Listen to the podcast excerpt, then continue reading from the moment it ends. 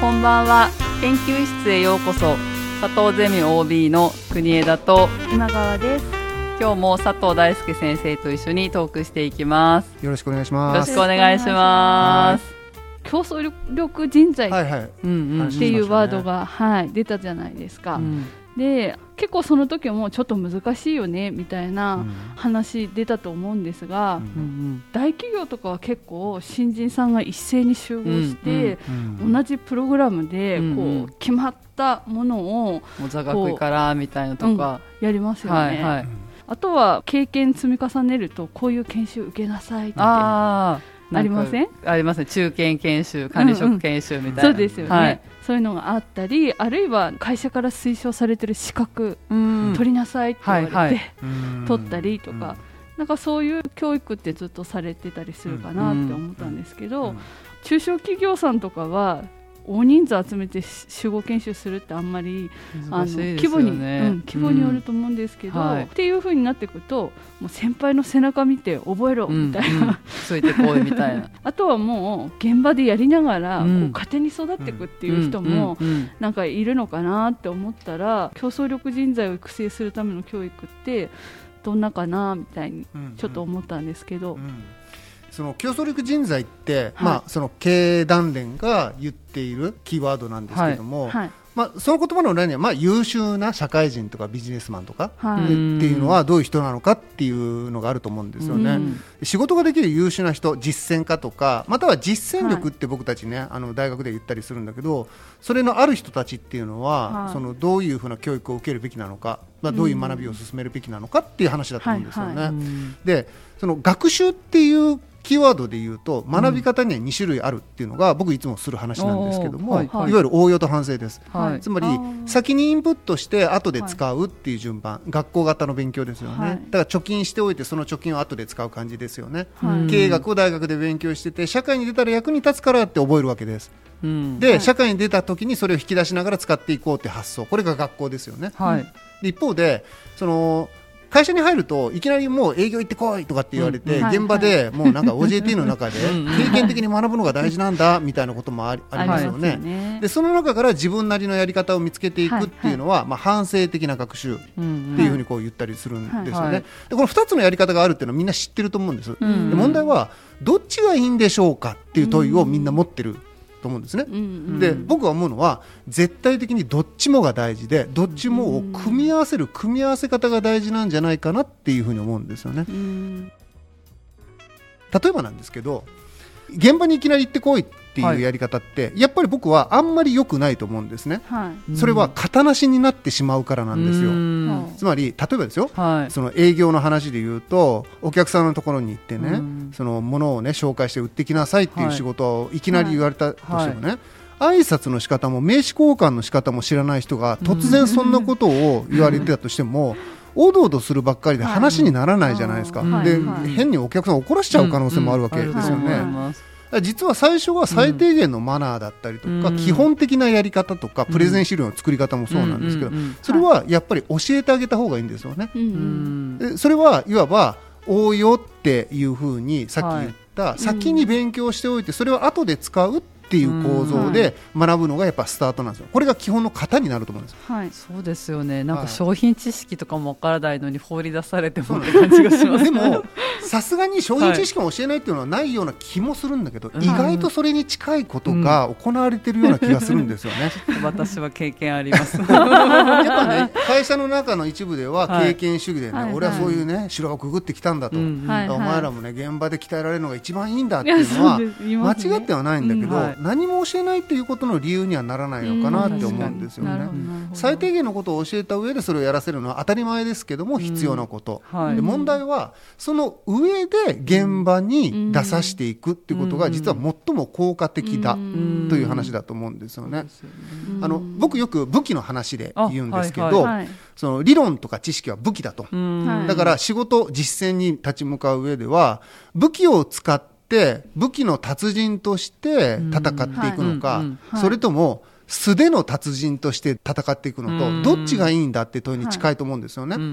例えばカリスマとかって言われる人たちっていうのは素手の達人ですよね。はい。だから武器を待たずに、あちょーってやって、うはい。まくやっていく人たち。はい。で、これはこれで素晴らしいと思うんだけど、うん。多くの人はこれに当てはまらないですよね。はい。運も良くなければ、ここには、うん。あの、やっていくことが難しいっていうのがあるんですよね。だから、やっぱり武器を持った方がいいんですよ。うん。だから最初はやっぱり武器を持つんです。ただし、はい。武器って最初与えられますよね、外から。はい。あそうでね。例えば刀とか銃とか持つと思うんだけど、重くって振り回し方が分かんないから始まるんですよ。あああそうだよな。だから、使えないかはら、下手すると、それをとりあえずもらったけど、置いといてて素手で戦う人結構いるんですよね。あと使い方間違。ってるみたいな、はい。で、重くって引きずっちゃって、全然違う使い方しちゃって、自分切っちゃったみたいなことにこうなっちゃうみたいなね、はい自爆しちゃうみたいなことも、まああるかもしれないですね。武器は使い方があるってことなんですね。はいはいなので、大切なのは、さっきの言い方で言うと、まず先に知識が大事なんです。武器を持つことは大事、うんはいだけど、その次に必要なことが、その武器を使う使い方を教えるってことなんですよね。うんで、ここまでしてワンセットなんですよね。うんだから武器を持って、それを使えるようになるってことが、はいまず第一段階。うんで、これがいわば基本なんですね。だからこれが応用です。はい知識を持ってその知識を使うってところまでが応用で、この応用力っていうのは知識を持つことじゃないです。貯金することじゃなくて、それを使う使い方を知るっていうところまでが応用力なんですね。だから知識をインプットすることが応用力じゃないんです。よ。はい。はい。インプットした知識を使うことが応用力なんですね。はいはい。で、ここまでできると、うん。他がの人ができていること、はい。先輩たちがやってきたことを自分もできるようになるって域にいけるんですよ。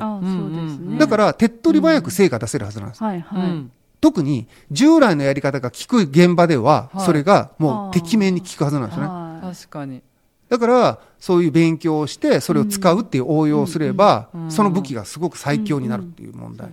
この場面でこの武器使おうこの引き出し開けようみたいなイメージそうなんですよね。いうんただし、現場主義の人たちは、いやいや、そんな甘いもんじゃないと。うんそのね、俺たちがやってきたやり方だけじゃなくて、あー自分なりに対応しないとダメな、はいその修羅場なんだと、俺たちの仕事は。うんだから、その知識を持ってても役に立たなくなるぞっていう場面もあると思うんですね。うんで、この時に必要なのが、実は武器を持たなくていいってことじゃなくて、武器を持って、ある程度の敵は倒しつつも、それでもな倒せない敵は、はい自分なりの武器。一つは、既存の武器をカスタマイズする。自分なりに少し変えて使う。うんそれでもうまくいかない場合にのみ、自分で新しいやり方を生み出す。ってことなんですよね。つまり、自分なりのやり方を生み出すっていうのは最終手段なんですよ。はい。で、それを最初から全部のことにやりなさいっていうのはあ、ー実はとても容量が悪くって、それだと出る成果も出ないってことになっちゃうんですよね。うん早く自分なりの成果を出させたい、自分なりのクリエイティブなやり方を編み出したいっていうふうに思うのであれば、はい。早く学べることは学んじゃった方がいいはずなんですうよ。飛び道具になるわけですよね。はい。そこまでは先輩の力で自分の実力じゃなくて教えてもらったことで答えを出せると。うん。だけどそれが役に立たなくなった時に初めて自分の実力が試されるっていう順番なので、うん。この順番、先に応用、後で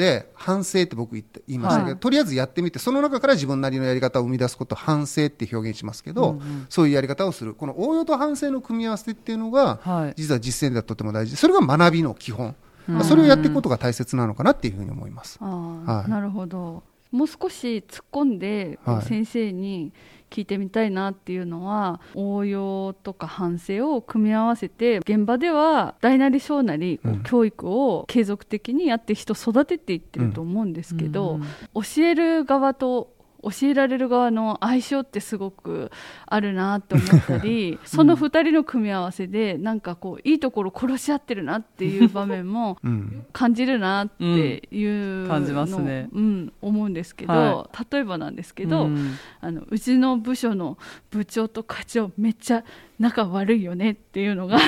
あの合わないなみたいな。合わない、うん。あのめちゃめちゃカチカチした部長と、うん。うん。めちゃめちゃアグレッシブで現場に行ってこう学べみたいなタイプの課長だったり、うんうん。まあ、その逆だったりすると、はい。やっぱり管理的な方はもっときちんとやってよとかっていうふうにうんうんうん。思うし、もっときちんと教えてよって思うだろうしってうんうん。いうふうになってくると教える教えられる側の関係の中で上司を見た時だけじゃなくって、指導係と新人さんだったり、うん。うん同じチームの中でもはいはい。なんか発生するなって、うんうんあうん。の感じたりするんですが、先生その辺っていかがですか、いやそれって今のね 部長さんと課長さんの対立っていうのは、うんはい。素手の達人が好きなタイプと、はい。武器の達人が、まあ、武器の熟達者が好きなタイプとっていう対立だと思うんですね、はい。いや武器使わないとダメっしょっていう人といや武器よりも素手で戦える力ないと実力じゃないっしょっていう人って 分かり合えないですよね。確かにで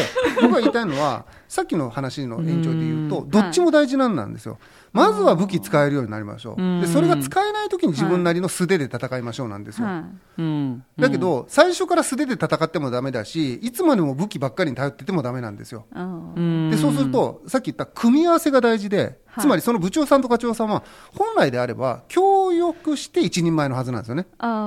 それなりに、その、お互いができないやり方を補い合う関係性にあるんですよね。問題は多分、なぜそれを補う関係性になれないか、つまり対立してしまうか、っていうところに本質的な問題があると思うんですよ。はいそれは、多分目標の欠如なんですよね。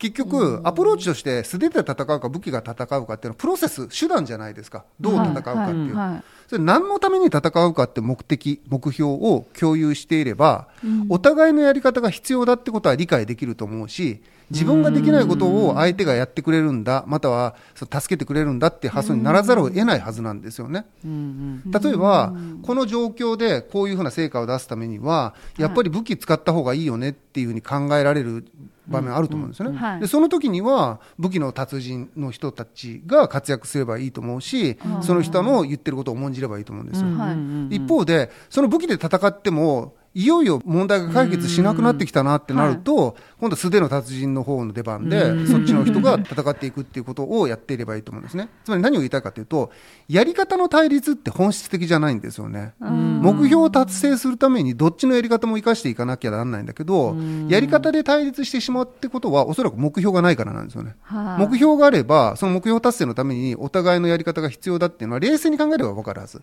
はいそれが感情的に対立してしまうのはその人が見てるのは相手であって目標じゃなくなっちゃってるんですね。すね横に 並んでる人見ちゃってるんですよ。はい前見てないんですよ。横見ちゃってるんですよね。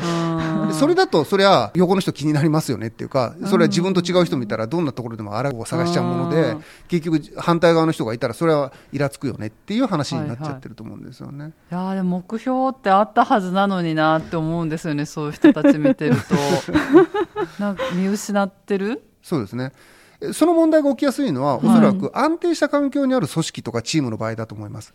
つまり、環境の変化が激しくって、はい。それについていかなきゃなんない、対処しなきゃなんないっていうと、常に目標とか課題っていうのが与えられるのでそれに協力せざるを得ない状況になりますよね。うん。横見てる余裕ないですだけど、もう毎日同じようなルーティンの仕事とか環境が安定していて、まあ、新しいことを求められない、対応しなきゃなんないっていう状況がないってなると、横ついつい暇だから見ちゃいますよね。そしたら、こいつこんな顔してたのがイラつくってなっちゃって、それは喧嘩始まっちゃうって話なんですよね。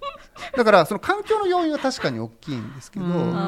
も安定的な環境って実は僕少ないと思いますよ。だからそその組織の問題は、安定してない環境にもかかわらず、横見ちゃってるって問題なんですよ。あー。本当は目標を持って問題がある、解決するべき問題があるのに、そこに目がいってないっていう末期症状にも見えます。どうしよう。刺さる。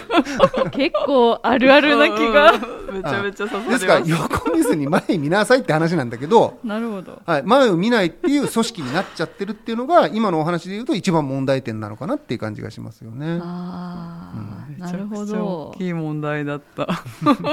そういうふうに考えるとやっぱりまずそういう人材育成しようって思っている人たちがうちの組織みんな前向いてるかなっていうところは、やっぱり見ていかないと、うん。そういう人育てていけないですね。うん。それもそうだし なんか最初にその素手の達人みたいな人を、うんそのチューターみたいな指導係にしちゃうと、素手の達人しか育てれないのかなって今思ってて、ですよね非常にそうです難しくなるのかなその後がってそれ思いました。はそうですよね。すでの達人は自分のやり方に自信があるから、はい。そのやり方を後輩にもやらせようっていうのは自然な流れだし、ね。もっと言うと武器の使い方知らないから教えようがないんですよね。そうですよね。はい。どうしよう。どうしようそだからそこはマネージャーがそうまく見極めて、まあ、武器の達人を当てるべきってことですね、まずは。そうですね、はい。えでも僕言ってることって、死ぬほど当たり前のこと言ってる気がするんですよね。そうなんですけど。論理的に考えるとね、はい。まずは武器、知識を使って問題を解決しましょう、それでうまくいかなかったら、それはいよいよ自分の手の出番だっていうのは、だって武器は使えないわけだから、武器を置いて戦うしかないって話なんだけど、はこんな当たり前のことが仕事っていう場面になると、意外とこう難しいってなっちゃう？い、いやそうなんですよ。だから、職場の中であの人が素手の達人だよね武器の達人だよねっていうところまでは見れなくて、ついついその人の性格っていうか、うん。キャラクターみたいなのを見ちゃう傾向があるなっていうふうに思ってて、いやなんかねその好き嫌いもあると思うんですよね。武器なんか使いたくないと自由にね素手で戦った方が楽だっていうかうん。自分らしさを出せるとかあると思うんだけど僕が個人的にこれをお勧めする理由はやっぱり武器も素手も使えた方がかっこいいと思うんです単純に。問題解決力高いし。まあね最初は武器でかっこよくズバズバ切っていて、はい。でもそれが全然役に立たなくて負けそうになった時にん。置いといてそれで戦うっていうのってすごくいいと思うんですよね、うんうんうん。一番かっこ悪いなと思うのはめっちゃ大きい武器もらってるんだけどよっこいせって置いて素手で戦っちゃってる。その刀どうすんのみたいなおいおいおいって突っ込みたくなっちゃうような。じゃあ刀もらう必要なくなかったみたいな。重かったでしょ？みたいな。はい結構そういう人多いと思うんですよ。えなんかね自分かもしれないって本当にめっちゃドキドキしてる。ことない。いや例えば経営学部でね経営学を学んだ人が社会でその経営学を使ってるかって考えてみてほしいんですよ。そうするとね。よっこいしょって置いてる人がほとんどだと思いますやばい でいやいやいやその武器どうしたのって言いたくなっちゃうっていうか だからに勉強したのに せっかくね勉強したことが単なる貯金になっちゃってるんですよね。でその貯金は使わないでおくと何が起こるかっていうと目減りしていくんですよね。忘れていくっていうことですね。そうですよね貯金にしちゃダメなんですよ知識って。うん。まあ銀行にもね預けていったらインフレでね、うんあその価値が下がっていくってよく言いますけど、はい。同じように、はい。そんなもの溜め込んだって何の役にも立たないし、置いておけば減っていくわけですよ。うん。でそうするとか。やっぱりそれは使っていくってことがとても大切、使えば使えるほど増えるしカスタマイズしていくことによって磨いていくってこともできるっていう。まずはそこですよね。はい。使いましょう国枝さん 今日相談したかったこと解決しましたか？いや解決しまししたあのはい。あのまずは自分から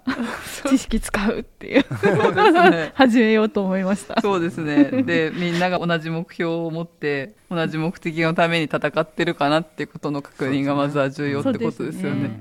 ありがとうございました、はい、ありがとうございました。こんばんは。研究室へようこそ。佐藤ゼミ OB の今川と国枝です。今日も佐藤大輔先生と一緒にトークしていきたいと思います。先生よろしくお願いしはい、ます、よろしくお願いします。お願いします。今日はですねあの私が大学院生の時に先生と国枝さんとかもいたんですけどもちょっと仕事の悩みを相談したっていう話をしていこうかなと思ってるんですけども、うんあの職場の中でどうしてもモチベーションが低い職員いるなってその当時は悩んでいて。いくらこういろんな関わりとか、まあ、管理的な関わりをしてみたりそういう工夫してくれないかなと思っていろいろ対話してみたりとか試みたんですけど、なかなかモチベーション上がらないなっていうことをゼミで話してたんですけど結果的にはそれってやっぱり管理者の腕の見せ所なんだなっていうふうには なんか思ったっていうのをちょっと最近思い出したんですけども、聞いているリスナーさんの中でも、そういうので悩んでる人多いかなって思うんですが、先生いかがですか？こう伝わらない人っていう感じですかね？そのこっちの言ってることとかやってほしいっていうことがこう理解してもらえないみたいな人がいるっていう話ですね。そうですね、うんなかなか仕事の中で理解してもらえなくってで多分そういう人を巻き込んでやりたいって思ってもやっぱりそこの部署のリーダーやってる人とか管理者は悩むところかなって思うんですよね。うんなんかその参加とか能動的な姿勢で一緒にこうやってくれない人っていうのは職場とか、職場じゃなくてもいますよね、仲間とかでも、はい。何かしようっていうふうあに一緒に共同すねするって言いますけど、はい。するときにあのボランティアでも何でもそうですけど、なかなかこう理解をしてもらえなくって、はい。だからチームとしての成果をこう出しにくいっていうようなことが課題になるっていうケースだと思うんですよね。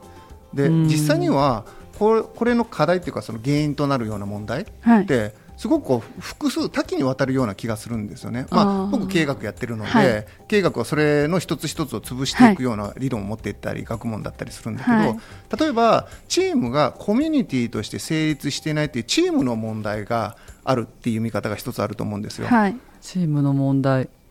だからチームのコミュニケーションの問題とかっていうふうに、その問題を設定してしまうっていう方法もあると思うし、人によってはリーダーシップとかリーダーとの対話とか、はいリーダーがマネジメントをするのが不十分だからだっていう見方はい。もこうあるかもしれないですよね。でもうちょっと言うと例えばもう人と人とのコミュニケーションの問題でその人がまあ言われたことを理解してないまたは理解できるような言い方を言う方がしていないとかなんかそういうその課題の立て方もあると思うんですよ。うんで今のその例えば一つ挙げてみてほしいなと思うのは例えば具体的にどういう場面で分かってもらえないみたいなことがこうあったんでしょうかね。うん今の先生の話を聞くと、チームとしての問題はあまりなかったかな他の人は結構まとまりがあって一生懸命やってるんだけど少数の人たちがチームの中の活動に入ってきてくれない、なんだけどよくよく見ると私生活とかはすごいいろいろ充実してて定時に帰って行ったりとかするんだけど、うんなかなか参加してもらえないっていうところがあったので、先生の今言った話だと、なんかコミュニケーションの問題なのかなっていうのはちょっと思いました。うんなんかそのコミュニケーションの延長線上にもしかしたらそのコミュニティの問題もあるのかなって今の話を聞いていると、うんそのやっぱ感じるというか、うんなるほど。そのチームがあったらそのチームの目標とか達成したいことっていうのがあるわけですよね。はい。でそれを共有していないと協力関係って基本的に築けないじゃないですか。うん例えば業績を上げるために、まあ、売り上げを高めようでもいいし、はい何か新しいものを生み出そうでもいいし変革のためにこういう努力をしていこうっていう場合もあるかもしれないですよね、はいうんチームで取り組む作業っていうか内容もいろいろ意思決定系なのか作業系なのかとか、うんいろいろこう種類があると思うんですよね。はいで大きくちょっとまあ漠然とした話かもしれないんだけど目標とかそういう達成すべきことがあってそれにやっぱり協力してくれないっていうことの原因は、単純に個人レベルで言うとそのあんまりやってくれない人がうんその目標について理解ができていないっはい。ていうことだと思うんですよね。はい。ででもよくあるパターンなこれは想像に過ぎないかもしれないんですけど、でも上司は説明してるよね。だ例えば会社の売り上げが大事なわけだから売り上げのためにこれすべきだみたいなことはうん。頭ごなしに言ってるかもしれないですよね。はい。で常識としてビジネスとか仕事の現場って、ええ。やっぱ仕事するのが当然だっていう前提でいくから例えば会社でいうと売り上げを上げないと仕事にならないわけで、うんじゃあ売り上げに必要なことをやっていこうっていうふうになって、チームにそういう目標が与えられるわけですよね、はいところがチームでそれをやんなきゃなんないっていう事実はある一方で個人的にはそれ興味ないっていう人も中にはいるかもしれないですよね。うん会社が儲かろうかどうかあんまり関係ない。本当はダメかもしれないけど、でも本音でそう思うことってなくもないと思うんですよ、うん。ある意味無責任になってしまうっていうか、で単純にそうやって無責任になってしまうのはなんでかっていう問いを立てたら、うんやっぱりそれはその目標についてその個人当事者の人が理解できていないからだ。もうちょっと言うとその意味でチームにちゃんと参加していないからだってことだと思うんですよね。体はそこにあるんだけど、内容がついていってないっていうか参加はしていないっていうことはい。ですよね、うん。だからこそこう参加を促すっていう表現になるのかもしれないんだけど、うんうん。そういうことをこうちゃんとしないとその人がその目標に向かって自ら能動的に行動するような状況っていうのは難しいっていう話なのかもしれないですね。前に出た正当的周辺参加の話ですかね、そね。その参加っていう概念を。コミュニティっていう風な問いの立て方をするうんとそっちの方だと思うんです。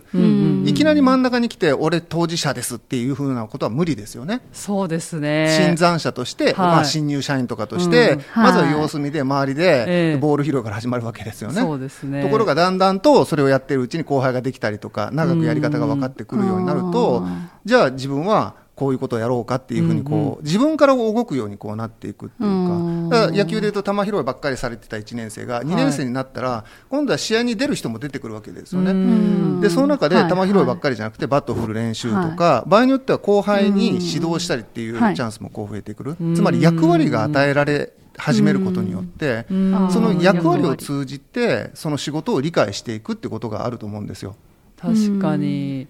じゃそうすると今の段階ではあんまり参加できてないっていうか積極的に、能動的に見えないっていう人に対して先に役割を与えなきゃいけないっていうイメージでしょうか？もし今のパターンが当てはまるのであれば、はい。はい、答えはそうかなっていうふうに思うし実感としても僕そうだと思うんですよね。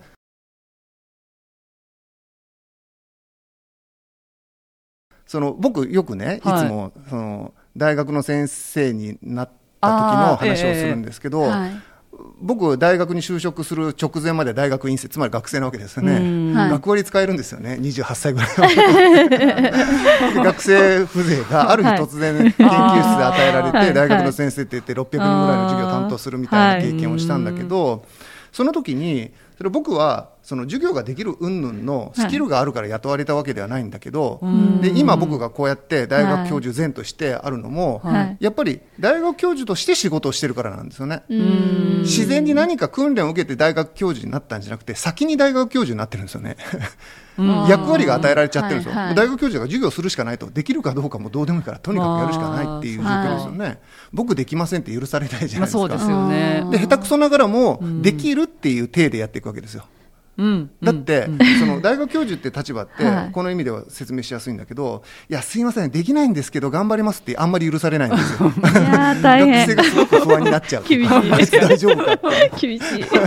なっちゃう。それ、だから俺は分かってる人だぞと。で、しっかりこう考えがあって、君たちに享受しようっていう雰囲気を出さないと、やっぱ頼りない先生になっちゃうんですよね。だからある意味規制を張るわけですよ。だけど、規制を張るためにはもちろん準備もするし、なんか、まあ、汗だらだら流しながら授業したり、冷や汗かいたりもするんだけど、ど、でもそこで何かができるように準備をしていくわけですよね。うんうん、いきなり現場で、まあこうなんていうのかな実地研修みたいな感じでやるわけですね。ところが気づけば、うん、そういう体で行為を始めるというか経験を始めるから、そもそもそういうことを、うん、そのその中で学んでいくことができるっていうこと、うん、逆に言うと、じゃあ教授になるための訓練の方法を作れるかっていう話なんですね、教授にならずして。確かに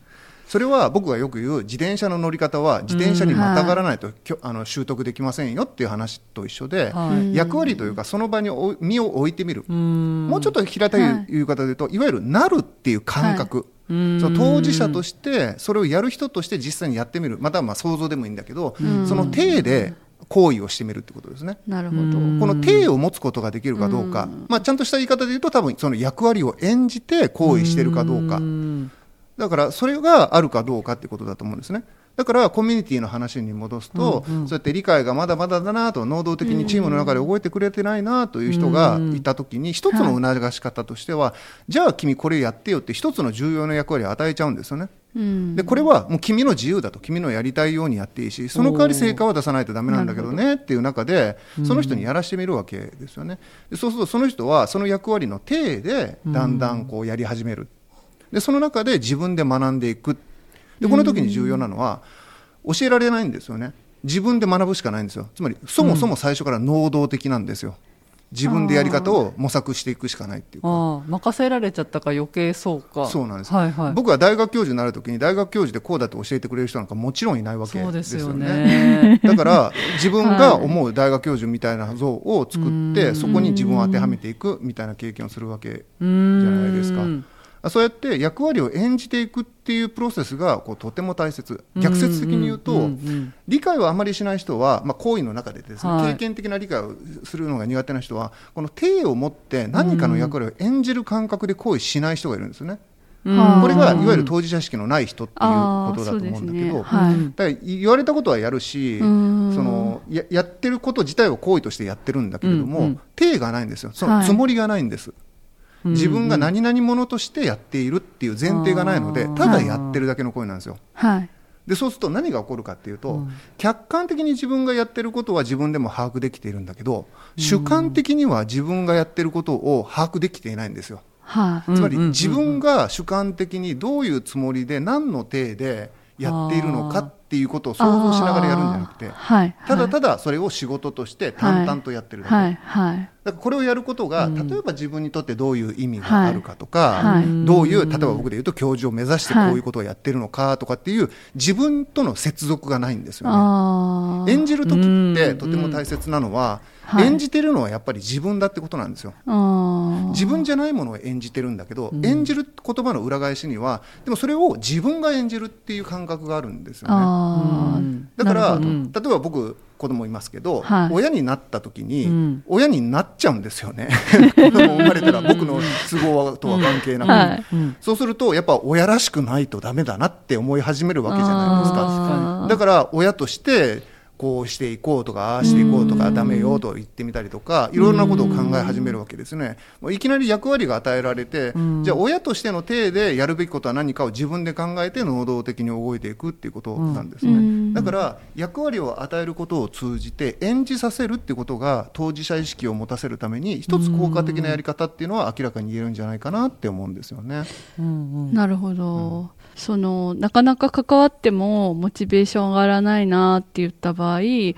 役割がないかもしれないっていう可能性が一つあるのと、うん。まあ、役割を与えているいるんだけどやっぱり参加してくれないっていう人に関しては先生今言った話だと役割を演じるって自分が親になった時だったり、まあ、いろんな私生活の中で演じていることはあるわけだから、仕事の中だけで演じられないっていうことは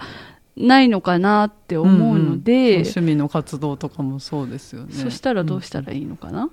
あーでもなんか私ちょっと聞いてて思ったのが、は結構その役割を与えるって言いながら、うん。君に任せるよって言ってくれるとこまでいかないケースって多いなって思ったんですあーなるほどなよ。るほど。私あの下の人間としてのあの立ち位置のところがもはい多い。のですごい思うんですけど、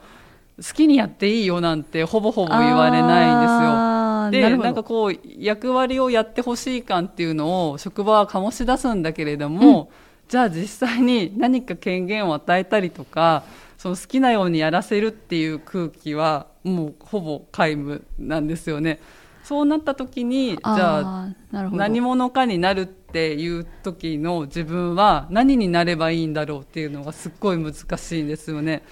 で私は今の職場にいたら、まあ、このチームに何か貢献したいなっていう気持ちがあるので、はい。まずこのチームの中で何の役割が求められているのかなっていうのを考えて、はい。任せられなかったとしても、はい。なんかこの自分の自分の中でこのチームのこういう存在になるっていうのを一応決めてやるんですけれど、もしその任せられてない雰囲気だった時にその能動的な参加っていうのはすごい難しいだろうなって思いまあーなるほど。そしたらいや確かに、そうだなって今聞いてて思ったんですけどと役割を与えているけど、うん。任せてない可能性があるってことですよね。あの指示してはい。言われた通りやってもらうことをこちらが期待している限りは、はい。本人が当事者意識を持ってええ。役割を演じるっていうことにはちょっとなりにくいってことでいいんです確かか先生にそのお仕事の現場っていうことで言うと、はい。責任ある役職をいきなり与えるのってうん。無理だし、ポストには限りがありますよね、うん。でもねその例えば「君ムードメーカーだよね」っていう位置づけを例えば上司がまたこれ自分でやってもいいですよ。あ上手い人は自分でやるし、そういう人は自分で学べる人なんだけどそれが苦手な人が多分理解してないんだろうからじゃあ周りの人とか上司でも、もうこれ友達でもいいと思うんですよ、はい仲間でもいいんだけど、お前ってムードメーカーだよねっていうふうに言うことによってそうか私ってムードメーカーって見られてるんだ。演じなきゃってなることは普通にある、もちろんそうじゃないこともあるんだけどこういう逃し方できると思うんですね。役割っていうのはその役職っていう意味で言ってるつもりはあんまりなくってうん。その意味でのその人が意識する体が何なのかっていうことなんですね。どの体でその人が経験や行為を重ねていくかってことなのでうん。それを作ってあげればいいだけなんですね。だからこそ逆に言うとこれ創造性求められますよね。ムードメーカーっていうのは結構まあよよく言われるけどはい。その人に合ったやっぱりその役割っていうのを作ってあげないとダメなのでこれを見抜いていくことが例えば上司とかリーダーとしてまあ重要な仕事だっていうふうにうんうん。こう言えるかもしれないというか。はい。例えばその大学でいうとゼミがあって、はい。ゼミうち4年生2年生3年生でいるんだけどやっぱ2年生の時は新参者なので、はい。まあ、キョロキョロしながらはい全然わからないっていう振る舞い方もはい。わからない、けどに3年生ぐらいになるとある意味革新メンバーに近づいて俺たちが新しい世代を作るんだみたいな感じで合宿やるぞとか、うんうん。イベント企画するぞとか始まるわけですよね、はい。で今度4年生になると4年生で新しく入ってきた2年生に何か教えてやろうみたいな感じで先輩風吹かし出すわけですね、はい。でその時に偉そうにこいつら何をしてんだろうと思ったら、完全に佐藤ゼミっていうのはさこういうもんなんだよねみたいなことを言ってたりするわけですよね。そっかお前いつからそんな里ゼミの中心だったんだってでも不思議なことに4年生になったからそこまで言えるっていうことなんですよね。一つ言えるのはつまりそういう確たる肩書きがあるっていうことが、はい。その人を手に立たせる強力な力を持ってる可能性があるんですよ。大学は簡単ですよね。毎年毎年何年生って上がっていくのでですね。4年生たるもの2年生に対して何か示せなきゃみたいなことを 自分で僕は言ったことはないんですけど、はい。自分でやっぱり把握し出すというか だからやっぱり4年生として恥ずかしい目に遭いたくないしなんかバカにされたら嫌だなと思うから頑張ろうっていうふうにこう思うしっていうことを自らこうやり出すというかつまりコミュニティの大切なところはそういった意味での周りの目を意識できるから演じることが促されやすいっていうところがあると思うんですよね。はいこれたった一人だとなかなかできないと思うんですよ。コミュニティがなんか有機的なニュアンスがあるのはそこだと思うんですよね。他人の目を意識できる。うん。いるかどうかというよりはいるだけじゃなくてちゃんと見てくれている。そして自分に対する期待というかそういうこう体みたいなものが役割みたいなものがある程度認識されていてだからこそ自分もそれに乗っかって演じるべきなんじゃないかとこう思っているっていうかそのやり取りというかねお互いの認識っていうのがコミュニティを成立させていて結果としてその体で当たり前だけど自分が能動的に動き出すっていうことにこうならざるを得ないというかだから促されるんですよね。その体に立てばこうすべきでしょって。だから自分に期待されてるのに応えていこうって自分から行動していくわけだから、そうですね。いろんな行動、まあ、4年生が頼まれてもないのに2年生に向けて俺たちのゼミやりますとか言い出すわけですよね。教える内容ないでしょって思うんだけど でもなんか教えなきゃみたいな。でそこで勉強してなんか自分も分かってないことを教えようとするわけですよね。だけどそれって学びにつながるしすごく能動的だと思いませんか、うんうんそういうことがこう起こりうるというか。だから最初から能動的なんですよこの考え方って。うん。だからこそ役割を演じるっていうことってとても大切。だけど逆説に言うと演じることのその難しさもあって演じることってよくないニュアンスで取ることも多いと思うんですつまりそれ本音じゃないでしょと。うんうん。型ばっかりで演じてつまりはい。本当の自分じゃないものをやってるんじゃないのっていう綺麗事 なんですけど。っていう考え方もあるじゃないですか。うんうん。でこう思っちゃうと演じるのを避けちゃいますよね。本本当の自分でありたいみたいな変な理想を追求し始めるというか、本来の自分じゃないから、はい。その演じるなんてね無理はしたくないみたいな、はストレスたまるみたいなね、一理あるんだけど、うん。普通僕たちが社会の中で生きていくってことは、うん。演じることの連続なんですよ。でそれがいい悪いを僕は言うつもりなくて、うん。苦手な人もいるかもしれないです、ただ一般論として社会の中で生きていくことはやっぱり演じることの繰り返しだから、うん。演じることを避けて通ることはできないんですよ。他者と関わるということは、自分という役割を演じるっていうことなわけだから、だからそれをこうやっていくそれを受けられる人が大勢だと思うんだけど、うん。そういう人たちはこのやり方でうまくいくんじゃないかなっていうふうに思うんですよね。うん。そっか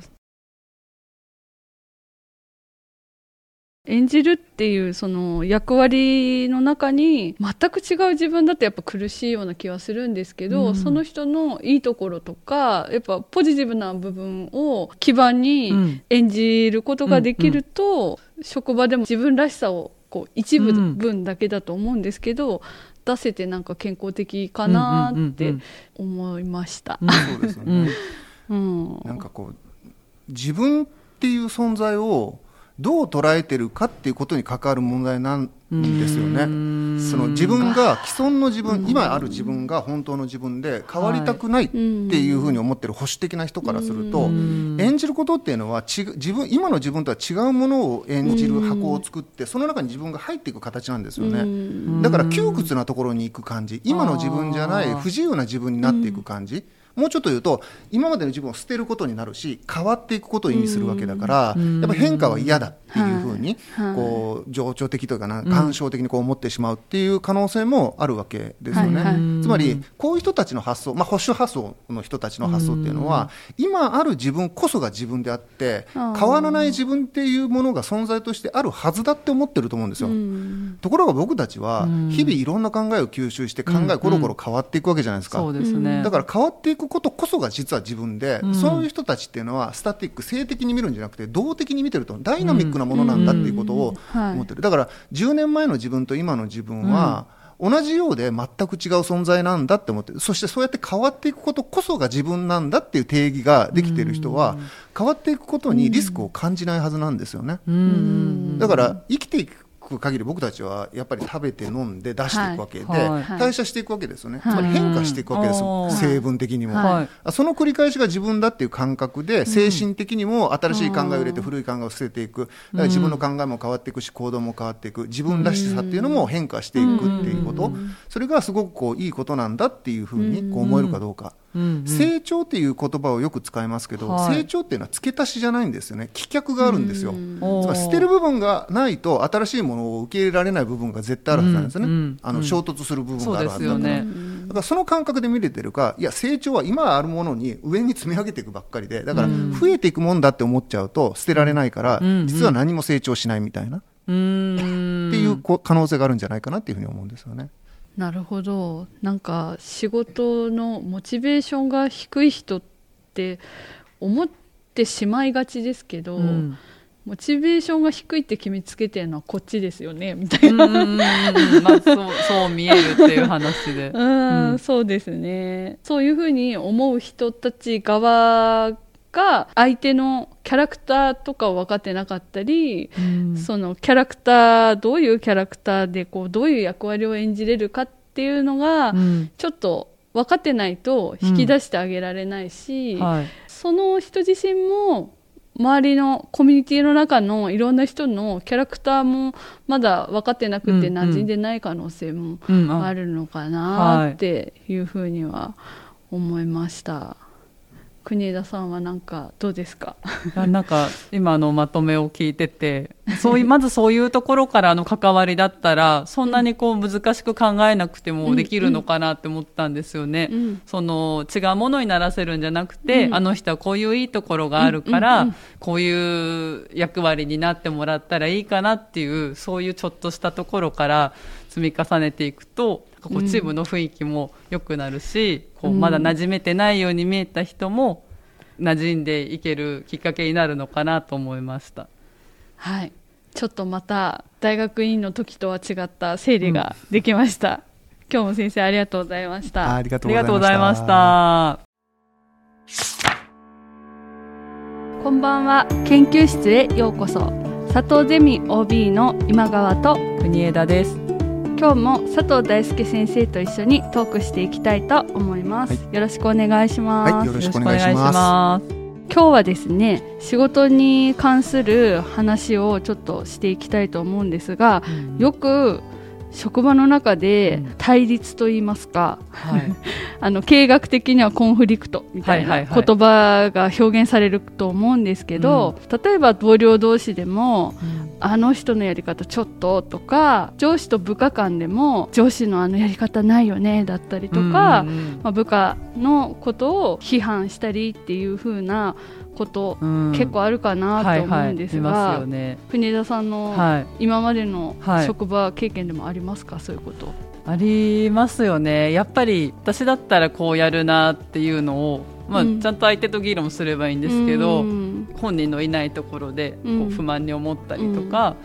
あと、まあ、上司と部下の関係だと上司の対立までいかなくてもはい。やり方を押し付けたりとか、うん。で部下がこう陰で文句言ってるみたいな感じとかもありますしうん。あとは部署が違うと、うん。その部署にとってのこう利益と隣の部署のにとっての利益が対立してる時があるかなと思ってて、いや本来会社などで対立してないんですけど、そうですよね、はい、本来はそのはずなんですけど、こう見た目上というか,、構造上対立してるような感じになってしまっていて、こう業務がそのせいでスムーズにいかなかったりとか、っていうのはあるのかなって思いますね。あそうですよね、はいなんか私の今までの仕事経験からそういうふうに対立した時の最悪の結末といいますか、はい、なんかこうお互いこう批判し続けて、うん、こう仲違いして、うん、すごい傷つけ合って本当に最悪その対立関係にあるどっちかが退職するとかひどいと両方退職するとか、えー、そういう事態に陥ったりとかするから、はい、このコンフリクトの部分って結構組織の中で大事な問題なのかなって思うんですけど、うんうん、先生何かヒントありますか？なんかコンフリクトって はい、社会的葛藤って言って経営学でも一つの、ね、分野というか重要な概念で、まあ、こういう研究もたくさんあるんですけど、はい、なんかまあここでねなんか経営学の話してもつまんないなって いうふうに思うのでちょっと一般論的な話かもしれないんですけど、なんかこう普通に僕もねそのコンフリクト葛藤みたいな、ね、衝突みたいなことを経験することもちろんああるし、それが組織間の場合もあれば個人間の場合もね、こうあると思うんだけどそういうことが起こる時って、まあ、簡単に言うと、あいつなんだよって言って喧嘩が起こってるような状況じゃないですか、それがなんで起こるのかってことを考えたら、根本はやっぱ僕期待はが裏切られるからだと思うんですよね。まあ、こうあってほしいとか、こうやってほしかったなって思うことをやってくれない。でやるつもりもない。っていう状況ってイラッとしませんか、やるつもりもないなんて特になんか、ね、なんだこいつ分かってないじゃんみたいな。全然自分のことを理解してないし、全然やるつもりもないし、こんなやつと一緒に仕事できるかってこう思っちゃうというか、これが根本的なコンフリクトが生じる時の感情だと思うんですよ、はいはい、もちろん感情で仕事するなって言っちゃうとね、それでおしまいの話なのかもしれないんだけど、はい、大切なのはじゃあそういう感情が立ち上がるのは何でかっていう原因理由がな、どこにあるかというと多分その前提として期待があると思うんですよ、こうあるはずだしこうあってほしいなって思ってるものを他者に対して期待するから、それが裏切られた時に腹が立つ、もうちょっと言うと多様性つまりそのダイバーシティですよね、うん、お互いの多様性の中での理解が進まないのもその期待が邪魔をしてるからだと思うんですよ。うん、日本って例えばね髪型めっちゃ拘束厳しいとか国際会議でね、この間もその有名な皇室の旦那さんになる人が、うん、論言になってて、なんだあいつはみたいな。こと、でもアメリカでそんなこと言うやつないしそれタブー視されちゃうよねみたいなカルチャーの違いがこう。取り上げられてたりするんだけど、うん、やっぱこうあってほしいってやっぱみんな思ってるものがあって、うん、それが裏切られた時にバッシングみたいなことが起きやすいっていうような構造がこうあると思うんですよ。でじゃあ海外とかアメリカでそれが起こりにくいのはなぜかっていうと、そういう期待を他者にかけないからだと思うんですよ。こうあってほしいって他人に対して持つ感情ってよく考えるとなんか変なことだと思いますね自分がこうあってほしいってことを相手に押し付けると本当に押し付けじゃないですか、そうです自分が変わる前に他人に何か要求してるみたいな感じですよね、ね、ただ日本って同質的なその社会だから、はい。みんなそう思ってるって思ってるところがややこしいんですよね。だからこうあってほしいって期待は全員の期待なんだっていう錯覚をみんな持っていて同調圧力ですよね。だから期待の同調圧力っていうかだから、やっぱみんなでそれを攻撃しやすくなるし、それから逸脱する人を攻撃したくなるというか、っていうことだと思うんですよね。で、この、やっぱ期待をしないことっていうのが、僕、とても大切だと思うんですよね。別の話かもしれないですけど、その期待っていうキーワードの話をする時のケースって、僕、いつも、友達と仲間は違うっていう話ですることが、こう、多くって、はい。そのゼミ生に、はい、例えばプロジェクトうち結構やるので、プロジェクトチームで何かこうタスクがあってね、で、イベントやろうとか、何かアイデアで事業を起こそうとか、まあなんか作ろうとか、いろいろやるわけですよね。で、まあ100%仲違いするわけですよね。喧嘩するんですよ。先生あいつがやらないとかね。で、あいつ時間通りやらないとか、だらしないとかね。で、ゼミにも遅刻してくるとか。まあなんかそんなことってよくあるじゃないですか。ありますで、どうしたらいいですか？言うんですよね。うん。でも多分例えば遅刻してくる癖があるやつに対して、ううん。僕経験あるんですけどどうしようもないやつっているんですよね。絶対起きれないやつとか。あー確かに。もうなんかそれを直すのって正直言って小学校の時の生活習慣だから大学生に対してやるべきことでもないしできない可能性も高い限られた時間の中で。でそうするとなんかそういうのを直すっていうのはやっぱ成功法ではないと思うんですよね。はじゃあどうしたらいいかっていうとそもそもそれをこっちが期待してるからそれが気になるんじゃないかっていうふうに考え方に振ってみたらどうかなっていうことを言うんですよね。い。え何時に来るはずとか？というよりは、うんうんその時間通りに来てほしいっていうのは、は向こうの都合じゃなくてこっちの都合じゃないですか。い。まあまあ。とか、うん。まあ、時間だと、まあ、守ルール守るよって話なんですけど、はい例えば宿題やってこないとか、真剣に考えてこないとかっていうことをやってると、戦力にならないじゃないかと。でそうすると俺たちがチームとして成果出そうと思ってるのに困っちゃうと。うはん。だから乱されちゃうし、うん。なんかああいうやついると困るんですよねって言うんだけど、うんよく考えると本当にそうかなって話なんですよね。うんそういうやつでもあいつ戦力1にもなんないっすよって話なんだけどでも0.1になるかもしれないじゃないですかだったらいた方がいいんですよね。えー、0.1でも？そうなんですよ。0.1でも0よりいいんですよ。でそれこれの心は何かっていうと、はい。はい悪いとこ見んじゃなくていいとこ見てよって話なんですよ。悪いとこ見たらいくらでもあらは探せるんだけど、それを採用するからややこしくなるわけで、うんそいつのいいとこだけを使うんだっていうつもりでその人のことを見たら、めっちゃ心強いですよっていう。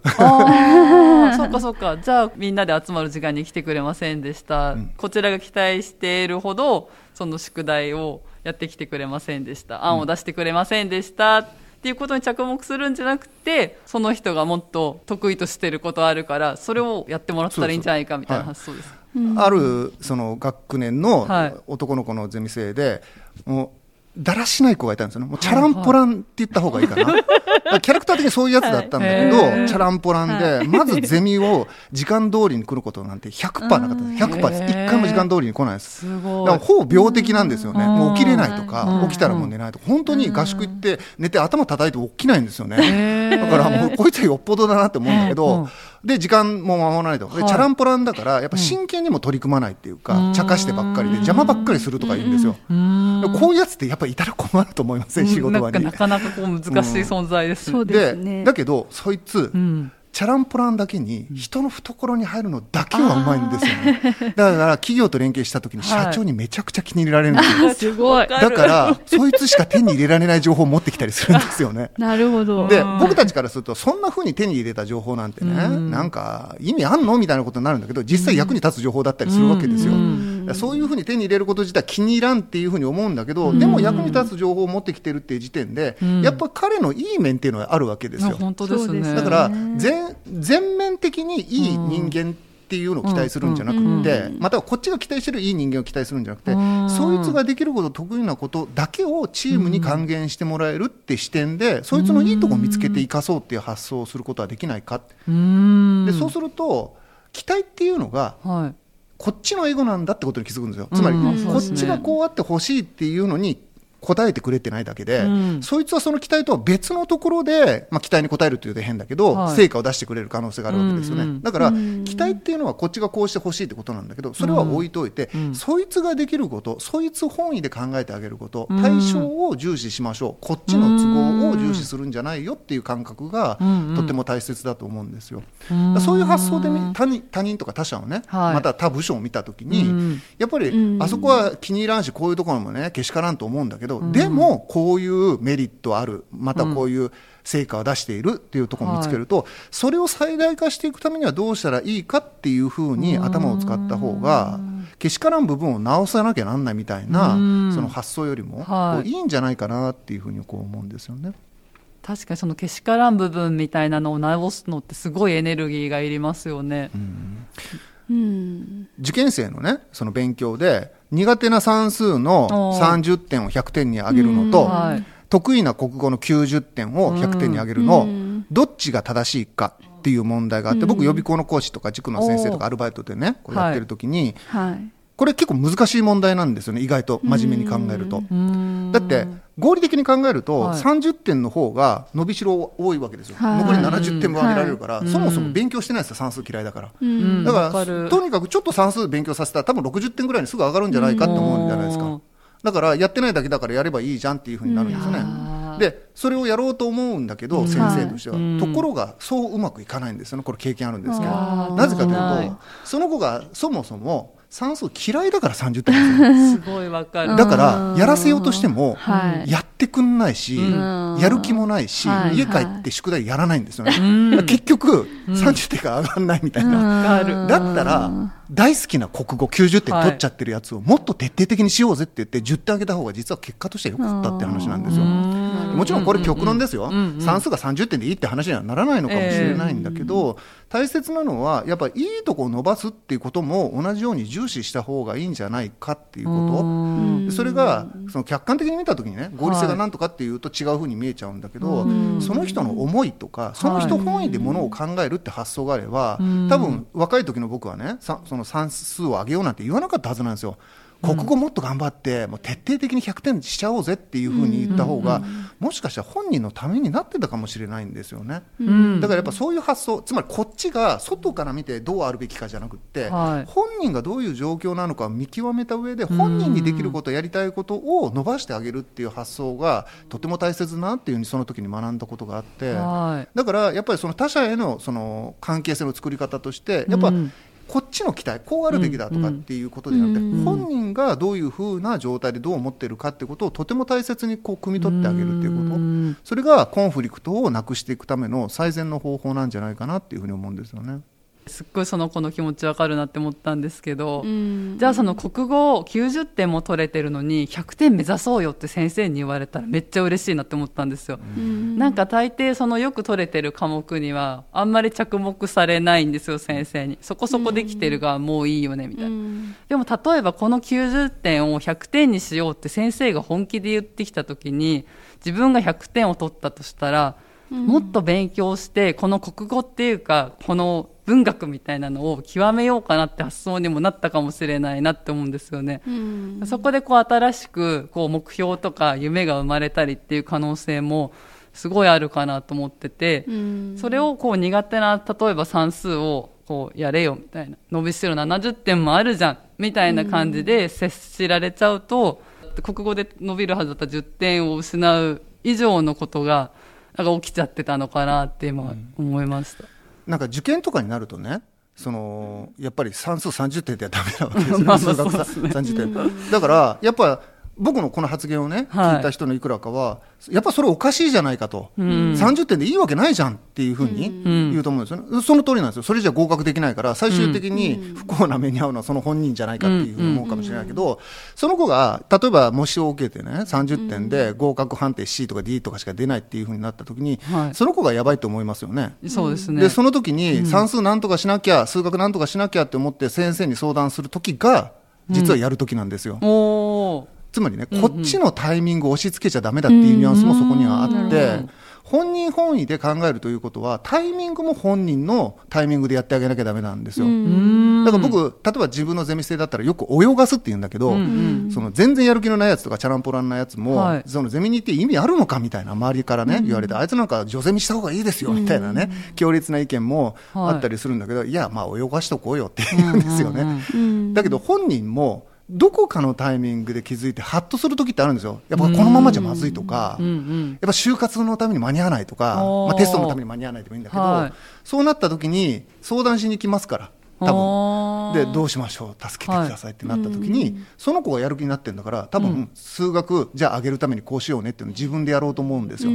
ポジティブではないかもしれないけど、大事なのは本人が能動的になっているものを本人のタイミングで乗っかってあげないとダメだっていうことであって、いずれもこっちの期待つまりこっちの都合でこっちのタイミングでこっちのやり方を押し付けるやり方は大抵成果につながらないと思うんですよ。うん。だからこそ徹底的に相手本位で考えてあげるっていうことがとても大切なのかなっていうふうにこう思うというか、変にそこで合理性を持ち出さない方がこういいのかなっていうふうには思うんですよね。なるほど。さっき私がちょっと難しそうだなって思ったことの一つが、感情的にはみんなそこに怒りとか、なんでちゃんとしないんだとかっていう気持ちが乗っかってきた時にその気持ちが結構強いと、うん。そもそもチームとしてバラバラになる原因だったりとかもするので先生どうやってゼミのプロジェクトのチームとかの学生たちを感情を収めるというか、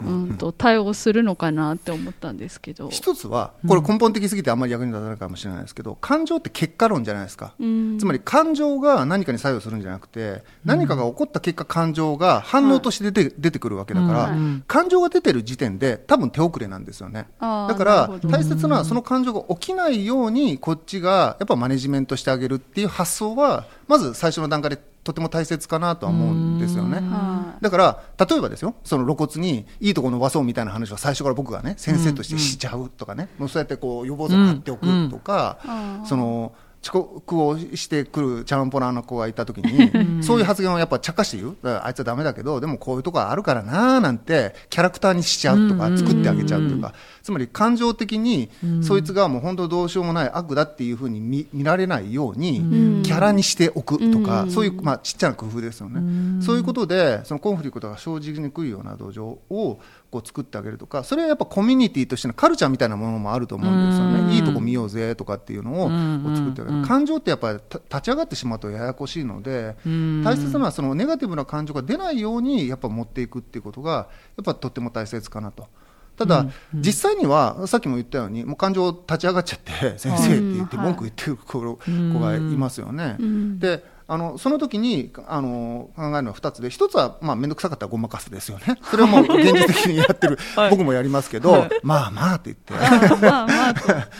うん、でそのじゃあまあそいつのことは置いといて今戦力にならないんだったらじゃあ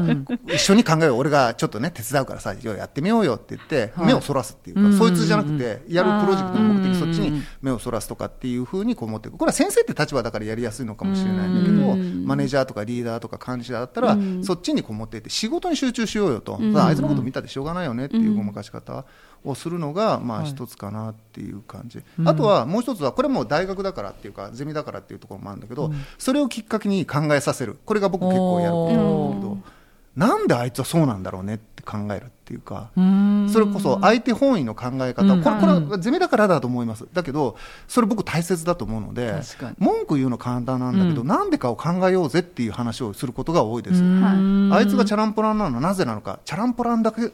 だからですよっていう反応なんですよ。だから、そのチャランポランの原因がわからないと解決しようがないじゃないかと。だから、どうしてそういうふうになるのかを考えてみようよ、つまり仮説を持とうぜっていう促しに持っていくっていう、あの、なんだっけ、村木さんって、はい。その官僚の方が、はい。はい。検察にその訴えられたんだけど、あー。冤罪だったっていうのを覚えてますあでその後事務次官までやって、で村木さんっていう人が新聞とかでその話してメディアに発信、い、ろいろインタビューされるじゃないですか、冤罪ってことが分かって、で本当に何にもなかったんですよね。なのにでっち上げて検察が犯罪者に仕立て上げようとしたっていう話なんで、ひどい話ですよね、はで僕だったら怒り狂ってね、もうメディアになんかぶちまけちゃいそうなはい。ことじゃないですか、何にもないのに、ん。なんかこう目立つ存在しかも女性っていうところもあってね、なんかこう祭り上げられたんじゃないかとも思っちゃうと思うんだけど、はい。村木さんがすすごく冷静におっしゃってたのは、検察のあの人はね、はい。なんでそんな風にしたのかっていうことをずっと考えてるんですって言うんですよ。つまりなぜその人がそういうふうな判断をし、そういう行為をしようと思ったのかが不思議なので、はい。それがなぜなのかっていうことが不思議でずっと考えてるんですっていうんですよ。感情の前に根拠を探してるんですよね。で僕やっぱこれだなって思って、この人頭いいなとは思ったんだけど、うそういう発想ってとても大切だなと思うというか、つまりなんでかに興味あるんですよ。うん。感情にしてしまうと根拠を探るそのエネルギーがそっちに行っちゃうんですよ。確かに。だから腹は立ちますよ、自分のことをね、訴えてね、無根拠に冤罪しふかけてくる検察ななんでこの野郎って思うんだけど、うんあの人よく考えたらなんでそんなことを私にしたのかなと、いや女だから気に入らなかったのかなとか、うん。それとも私があの時やったこれが気に入らなかった多分そんなこといっぱい考えてるはずなんですよね。でその根拠を探っていくことによっていくつかの仮説立つじゃないですか。でそれって誰の得かっていうと自分の得ですよね。だから自分がこうするとこうなるのかなとかって、はい。やっぱ学習の機会にしているっていうか学びに変えちゃってる。でさっき言ったゼミ生のような対処もそれでコンフリクトは学びのチャンスなんですよね。特に感情的な衝突って結局それをきっかけに考えることができるって思うんですだって感情的だからもう何とかしたくってはい。何とかするのを収めるためには原因と理由を明確にするしかないんですよ。うんそれぶちまけてね暴力に行くっていう 方法もあるんですよ、なんかスカッとするためにね、なんかスポーツするでもいいんだけど、でもそれって結局、悶々としちゃうじゃないですか、うん。だって原因がわからないからすっきりしないわけです。よ。ね。だから原因と理由をやっぱり考えようとするのが最も健康的で解決に近い感覚だと思うんですね。じゃあなんでかなっていうのを一緒に考えてあげることがコンフリクトを収めていくための最大限のやっぱり方法なのかなって思うし僕は教員として学生と付き合うのでそのための思考方法はある程度アドバイスしてあげられるわけですね。一緒に考えてあげることもできるしでそう考えることによってそういう話してると大抵収まるんですよね。まあ、それは先生が言うからっていうところもあるのかもしれないです。だけど多分あいつってこうでこうでこうなんでしょと。だからこういうふうなことやってんじゃないのっていうふうに言うと、確かにまあそういうところもあるかなとかってこうなるわけですよ。そしたらそんなやつのこと責めてたってしょうがないよね。俺たちのことをやろうって大抵の場合になるんですよね。だからやっぱその根拠とか原因とか理由っていうところに焦点を向けさせることが感情的になった状況を収めるためにとても大切なその取り組みなのかなっていうふうには思います。責任ある人の結構ストレスの中の一つって、きっとチームとか部下から、それどうなんだって意見されてしまった時に自分として多分感情ぶつけられるあの嫌な気持ちとか、すごく思ってたり、うん。うん。まあ、逆に上司が部下にっていう場合もあってそれは部下の人が嫌な気持ちになったりっていうことが、まあ、人間なのでお互い、まあ、ちょっとぶつけてしまうっていうことあると思うんですよね。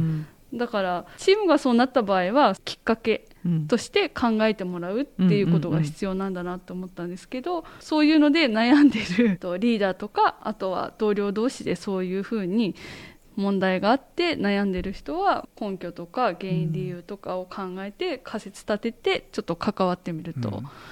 いいかなっていう理解でいいですか、まあ、そうですよね。だからそういうふうに考えるといいかなっていうふうに思うんですけどね。なるほど、うんそしたらやっぱりそういうのをいかにこう経験して乗り越えていくかで乗り越えるのも上手になっていくんですかね？まあそうですね。あのその繰り返しっていうのは、まあ現実的にはあると思うし、んその中でまあ学んでいくのかなっていうか対処を知っていくのかなっていう感じですかね。先生今日はありがとうございました。はいなんか職場の中で、まあ、自分もそういう人生できるなって思ったのと、なんか周りで困ってる人とかいたら、うんチームでみんなで考えるといいよっていうふうにアドバイスとして言える引き出しができたなって思いました。ありがとうございました。はい、ありがとうごありざいました。がとうございました。こんばんは。研究室へようこそ。佐藤ゼミ OB の国枝です。本日も佐藤大輔先生をお迎えしてトークしていくんですけれども、よろしくお願いしますよ。ろしくお願いします。ゲストで正人先生に来ていただいてます。今日もよろしくお願いします。よろしくお願いします。今までのエピソードの中で分かることの重要性っていう話が結構出てきていて、うんまあ確かに日常生活の中で、まあどうして私のこと分かってくれないんだろうっていう瞬間とか、あるいは職場の中でなんかこう分かり合えてないなとか感じたりあの人がこういう行動できないのはきっと分からないからなんだろうなっていう時とかこういろんなこう分かることに関しての感じることがあるんですけれども、大輔先生がまあいつも、うん。うんその分かるの重要性をお話しいただいてるんですけれども改めてこう噛み砕きというかお願いしてもいいですか、そうですね。その分かることってみんな気になってる気がするんですよ。はい今あのお話に出たように、はい分かってもらえないことって人って経験あって、そうですねでそれって嫌嫌っていうか辛いというか、はいなければいいことだなって思いますよね。分かってほしいってそうですね。で分かることってもちろんいろんな意味があると側面があると思うんだけど、ええはい。やっぱし一つの大きな側面はやっぱ分かってることが、その人の自律的能動的積極的な行為につながるっていうところだと思うんですよね。うんうん。つまりこっちが例えばこんなことしてほしいなって思ったことを相手が全然やってくれないっていうことがあった時に、はい。それはその人がこっちの気持ちや考えとか提案を分かってくれてない理解してくれてないからだっていうふうにみんな思いますよね。そうですね。感じちゃいます、はい、ということは分かるっていうことを僕たちが話に出す時ってはい。常に思い通りにならないこととか、うん。人の行為行動に関することについての、まあ、はい。不満とかフラストレーションを裏返しているような気がするんですね。僕たちに一般的になんていうのかな感じてるように、はい。行為っていきなり行為があるわけじゃなくてやっぱその人の考えが行為に出てるわけだから、うん。行為をコントロールするよりはその裏にある分かっていること理解をコントロールしないと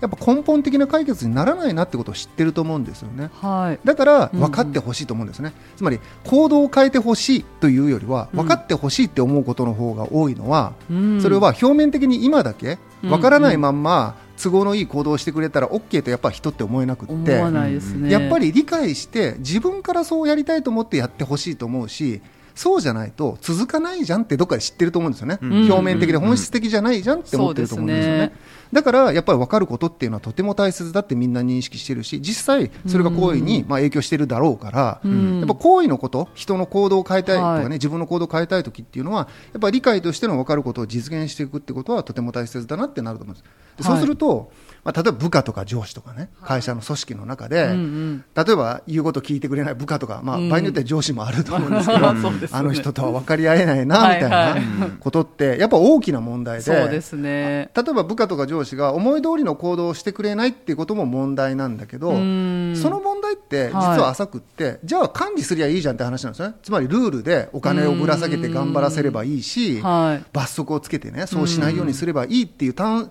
単純なその解決方法ってすぐ思いつくはずなんですよ、はいでもその方法があるにもかかわらず分かってほしいって思っちゃうのは、うん。行動だけ変えても結局管理し続けなきゃなんないから、そうですね。れいたちごっこじゃんってどっかで知ってるんですよね。確かに。だから本質的なところで本人が納得してないとやっぱ状況変わんないじゃん、じゃあやっぱり分かっていないまんま行動するよりは分かってもらった上でん。自らそうしたいという行動を起こしてもらうためにはどうしたらいいかってことにこうなるっていう、はいだからまあ分かるってことが大切だっていう話なんそうですね。まあ、言いたいのはそれだけのことをこんなにいっぱい話しちゃってるんですけど、そしたら、まあ、せっかくね今日正人先生がゲストに来てくれてるのが、じゃあどうやったらその部下とかね上司とか、まあ、他者ですよね、うんはい。を分からせて、うん。本質的にその人の行動を変えていってくれるようになるのかなっていうのは、うん。なんかこうヒントみたいなものがねあるといいなっていうそうですね。うん。みんなの悩みかなって思どうですかね？難しい、すごく難しい問題かなっていうふうに思うんですよね。うんはい。で例えば、うん。えーじ皆さんが上司としして部下に何か書類を作成してくれとか、うん。プレゼンの資料を作成してくれみたいなことって、まあ、よくあるじゃない,、はいですか。で、まあ、一通り、えクライアントはこういう特徴で、こういうことを伝えたいから、こういう資料を作ってくれみたいな、うん。まあ、皆さん指示されますよね。はいうんうん。で、でも上がってきた資料を見たら、はい。全然伝わってなかったみたいな。いやいや、こ重要なのはここじゃないからみたいはいはなことって、まあ、たくさんあるじゃないです俺の書いてほしいことはこれじゃなかったとかってそうことですそうですねそうです。上司の側が。うんうん。まさにこれって、その、分かってほしいことが分かっていなかったかなっていない状況かなっていうふうに僕は思うんですよね。はいええまあ僕の場合は、あの、学生と接する機会が多いので、はい。こういうプレゼン資料を作ろうかって言っても、自分の想定とは違うものがアウトプットされてきたみたいな、なんでなんだ、はい。みたいな話が、まあ、あるかなと思うんですけど、はい。あの、僕が心がけていることは、はい。やっぱり僕の伝え方に何らかの問題があるのかなっていう気がするんですよね。うんはいはい。で、今の伝え方、例えば部下にこういう資料を作ってくれみたいな伝え方では、相手はそはい。の分からなかったわけですよね。うん、何を求められてるかし、うん。一応プレゼンを作ってくれないし、書類を作ってくれってことは、うんうん。彼らなりの理解はあるわけですよあね。そうですね。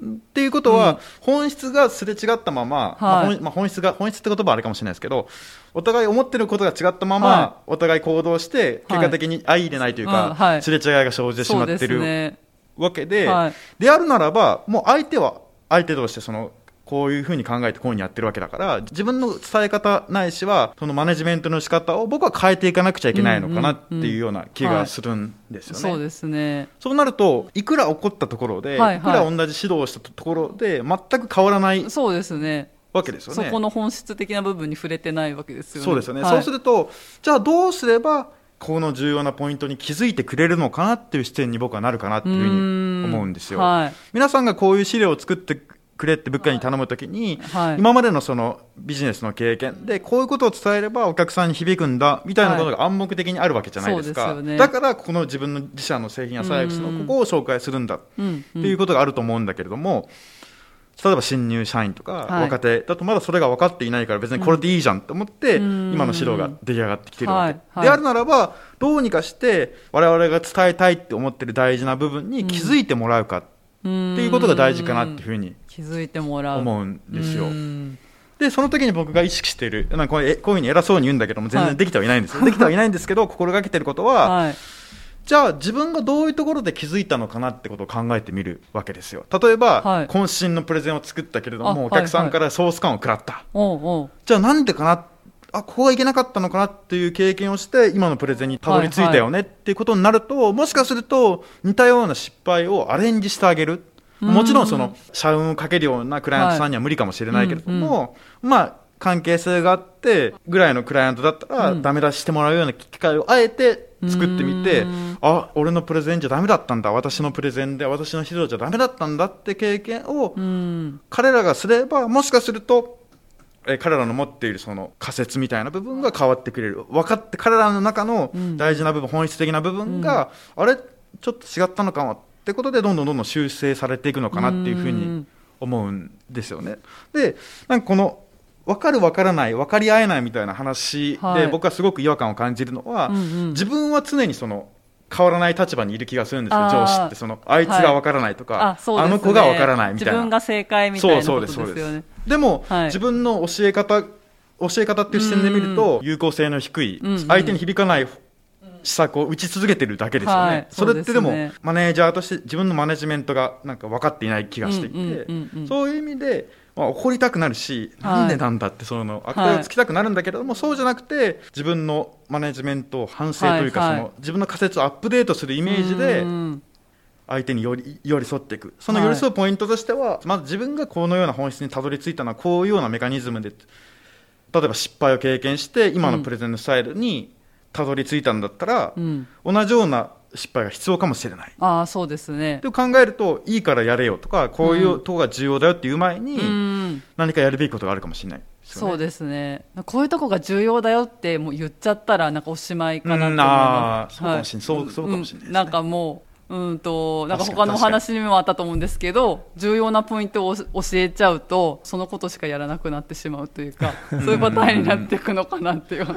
感じがしあの教え方には、はい。多分2つありますよね、うん。一つは今いあのはい。上がってるように、具体的に何をしたらいいかをはい。指示してしまうっていうやり方、管理的なやり方ってそれだと思うんだけど、はちゃんとした言い方で言うと手がかりを与えるやり方だと思うんですよね、うんうんうん。例えばプレゼンの話をマストはがさっきやってくれたんだけど、プレゼンでいいプレゼン作りましょうはいっていうふうに言ったときに、じゃあどういうふうにつくプレゼン作ったらいいですかっていうのは、うん。うんまあ、指示しなきゃなんないわけですよね、はい。何か伝えるっていうこと、うんつまり、うん。うん自分がいいと思ってるプレゼンがあるわけですよ、うん。でそのプレゼンに近づけてほしいわけで、だから分からせたいと思ってるというふうに考えたときに、はい。じゃあ、その自分が持ってるそのいいプレゼンをどうやって伝えるかっていうことなんですよね、その人に。いいプレゼンはこういうプレゼンだよっていう。はい。それが分かっていれば、うん。はい。そういうものを作るはずだから、はい。絶対にう期待通りのものが上がってくるじゃないですか。うん。まあ、実力的にできる、できないはさておき、はい。でもそこに向かっていってくれるわけだから、ん。頑張っていってくれるうちにそれに近づいていくわけだから、ん。本人からするとストレス少ないわけですよね。問題は、本人めっちゃできてる感じなんだけど、方向全く違うみたいな、これが一番困る、分かってないって話じゃないですか。うんでこの時に例えばいやクールでさグッとくるプレゼン作ってほしいんだよね。頼むねっていう言い方をするやり方丸1とはい。丸2番は具体的にサンセリフ系のフォントを使って基本的には黒とグレーを使ってねと。うん。で画像は多めに使ってもらってできれば図解が入っていった方がいい、つまり具体的な内容を言ってどうしてほしいかってことを言うやり方もありますよね。そうですね。でどっちがいいかって話なんですよ。で具体的に言ってくれた方が分かるっていうのが、まあ、はい若い人にはよく多いし、学校とかで教えてくれると何をどうしたらいいか言ってくれた方が楽みたいな、ねはい。ことあるんだけど、うんこれをやるから期待通りのものが上がってこないんですよね。だからその通りやっちゃって、いやいや、でそうなんだけど、そうじゃないみたいな。うん つまり、部分的にはそうやってはい言ったことで組み上げてくれてるんだけど、完成したものが違うみたいな感じになって、最終形が違うんだよねみたいな、プロセスは正しいんだけど、はい出来上がったものに納得いかないと、んつまり、こういうふうなものを作ろうと思っている目標の部分がずれちゃってるから、そうですよねどんな具体的な手段の部分を指示しても、はい手がかりとして与えても、ずれていっちゃうって話なんですよね。うーん。じゃあ、グッと来るプレゼントがね、クールなやつ作ってね、みたいなことっていいのかっていうと、これもまた不完全ですよね。ー、難しいです。なんだけど、はい僕が思うのは、はい当たり前ですけど、どっちも大事だっていう話で、うんグッと来るプレゼンを作ってくれっていうのって、すごくこう、徒弟制度の師匠じゃないけど、あはいグッとガッと言っとけみたいな、な何言ってるかよくわかりませんみたいな。ねだけど、それを聞いた人たちは、まあ、いわゆるメタファーですよね。で、表現されたものをどう思うかというと、師匠の立場になってみて、そこからグッとっていうのは多分おそらくこういう感じのことを言ってんだろうな、みたいなことを想像するわけですよね。はで、その想像の中でこうやるといいんじゃないかな、みたいな。はい。だから、パン粉ね職人がひねりながら伸ばす、はいひねり伸ばしがいいよね、みたいなことも、ひねり伸ばしって何って思った時に、はい。俺的にはひねり伸ばしってこういう感じ、師匠がやってたのを見るとこういう感じでやってたから、まあ重心を前にこういう感じかなとかって自分で模索するんですよね。はい。でそうやって発見していくプロセスがとても大切で、それはなんでかっていうと、わからないからこそ自分で考えて探求するじゃないですか、うんうんでそれで行き着くことがとても大切で、はいそれでグッとくるクールなプレゼンかどうかっていうのに近づけていってるかどうか、うん。つまりグッとくるクールなプレゼンっていうのが何を指しているのかっていうのをはい。掴み取る作業は避けて通れないと思うんですよ。そうですよね。で同時に、はい。それだけだと、まあ、あまりにも不親切だから、はい。最初の手がかりとして、うん。そのためには、例えば明朝じゃなくてゴシックの方がいいよねとか、うん。色は3色以内に抑えた方がクールだよねとかっていうヒントを与えることはできると思うんですよね。うんなんだけど、よく犯しがちなミスは、ヒントだけ与えちゃって、うん。最終形がどんな感じかっていうことを、はい。本当に分からせる努力をやらない？うん。つまり、こうすれば必ずクールなものになるはずだっていうふうな思い込みだと、あの条件は満たしてるけど、はい完成形が違うことになっちゃうんですよね。完成形そのものに関する理解もちゃんとさせないとダメ。そうですねつまり、抑えるべきポイントが2つあるって話なんですよね。うん手がかりとして手元で具体的に何をするかということと、はいはい目標として行き着く先がどんな感じなのかっていう感覚的なものを共有することと2つあるんですよ。はい。で感覚的な共有ってできないってみんな思ってるんだけどうん感覚的な共有ができないのは当事者が努力しないからなんですよね。えっと、作る方あですか？作る方が、はいはい。例えば僕が先生として、はい。生徒、学生にこんなク,、クールでグッとくるプレゼン作ってって言ったときに、先生の立場で、あの人はこういうキャラだし、いつもこんなこと言ってるし、うんこんな服装してるから、きっとあの立場から見ると、グッとくるプレゼンってのはこういうことを考えてるんだろうって、普通考えるじゃないですか、そうですね。その人の立場にとって。はい。何がクールなのか。そううんでそうすると、それってこういうものですかって思うものを出してくるわけですよね。そうですね。そうすると、いやいや、近いけど違うんだよねとかって修正入るんだけど、あなるほど、先生の言うクールはこっちかみたいなことの繰り返しがあって、全体像としてのその見えがうん見えてくるというか、はいい、うところに行くわけです。この努力が必要だっていうことを言いたいんですよね。やっぱり一回じゃできないですよね。そのうん何がクールなのかっていうのはを、まず自分で作ってみて、こうですかねっていう、すり合わせっていうか、をしていく感じですよね。で、こっちが軽視されやすい理由は簡単で、めっちゃめんどくさいじゃないですか。そうですね。それって僕のことを理解せよって言ってることと一緒じゃないですか。はい。先生にそんな興味ないですって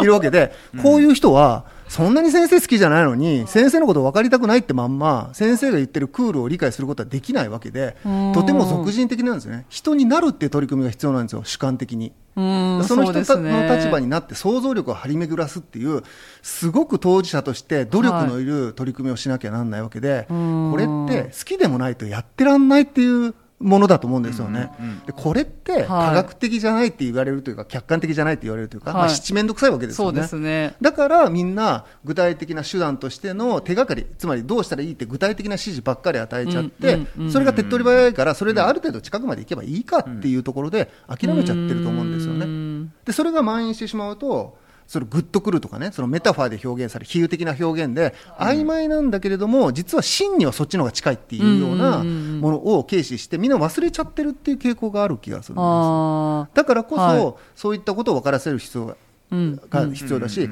ば僕だったらゼミでゼミ生に分からせるとき、はい。僕の言うグッとくるクールなものを分かってもらうためには僕という人間を分かってもらわないとダメなわけで、うん。はい。そのたまにためには合宿に行って同じ釜の飯を食うとかね。あのバーベキューで雑談をしながら先生のキャラを知ってもらうとかって関係性を構築しながら自分自身の視点っていうのを理解してもらうっていうことがとても大切になるわけですね。あじゃあ上司の側というか先生の側も理解してもらう努力をしなきゃなんないってことですよね。そうですそうです。だから、うん。上司はなんていうのかな他人としていい人であろうって思っちゃダメなんですよね。本当に分からしたければ。うん。俺が言っているこの言葉の意味を分かってもらうためには俺の気持ちになってもらわないとダメなんだなってことをちゃんと受け入れないとダメなんですよね。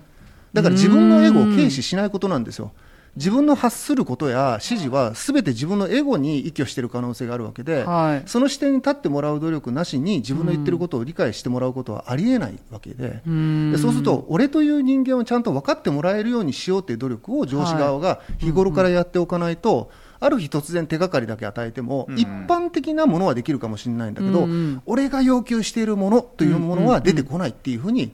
思った方がいいっていうか。難しいですね、じゃなんかこう今までこうマネジメントっていう話が出てきて、まあ、こううん。うん部下のやってきたものをじゃあいいねって認められるかどうかっていうのがこういいマネージャーの役割だよみたいなことがありましたけどじゃあただ優しくてただいいねって言ってるマネージャー、結局その部下のことをどこかで他人だって思ってるようでは、その関わりとか関係性には部下とはなれないっていうことですよね。そうなんですよね。だから、表面的にはすごくね、はい心地いいかもしれないんですよ。気楽だし。ですねで、いい関係性だっていう人もいるかもしれないんだけど、はいうんうんそういう表面的な関係性だと、やっぱ伝わるものは少ないかなっていう感じがする。うですだからベタベタになれとは言いませんよ。あうんの、程度はあると思うんですけど、はいけど少なくとも自分という人間を理解してもらうことが自分が発する言葉を理解してもらうこととほぼニアリーイコールだってことは知った方がいいっていう話なんですよね。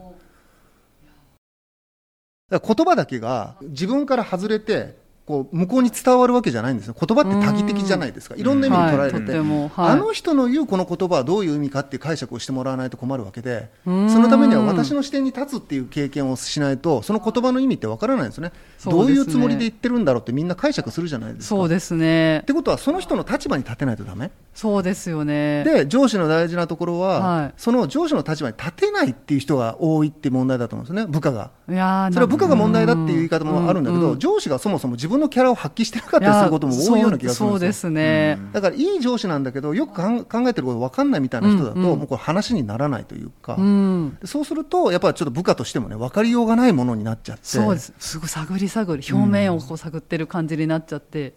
結局わからないままかもしれない、ねだからどこに向かって走ればいいのかが分かんないわけだから、はいね。頑張って、はい。まあ上司の言葉尻で具体的な指示の部分はできるからやるんだけど、ええこれが求められてるものかどうか分かんないままやるわけです。よあそうですね。れはも辛いっていうか、はい。うん、だからその意味ではやっぱその関係性っていうか、はい。結局言葉がすごく客観的で一人歩きできるものだっていう幻想は捨てた方がよくってうん。結局発する人の俗人的なそのなんていうのかなキん。ャラクターがその言葉にはついて回るわけなんですよ、ね、そうですよね。それを気に離せるっていうふうには思わない方がいいかなっていう感じですよね。うん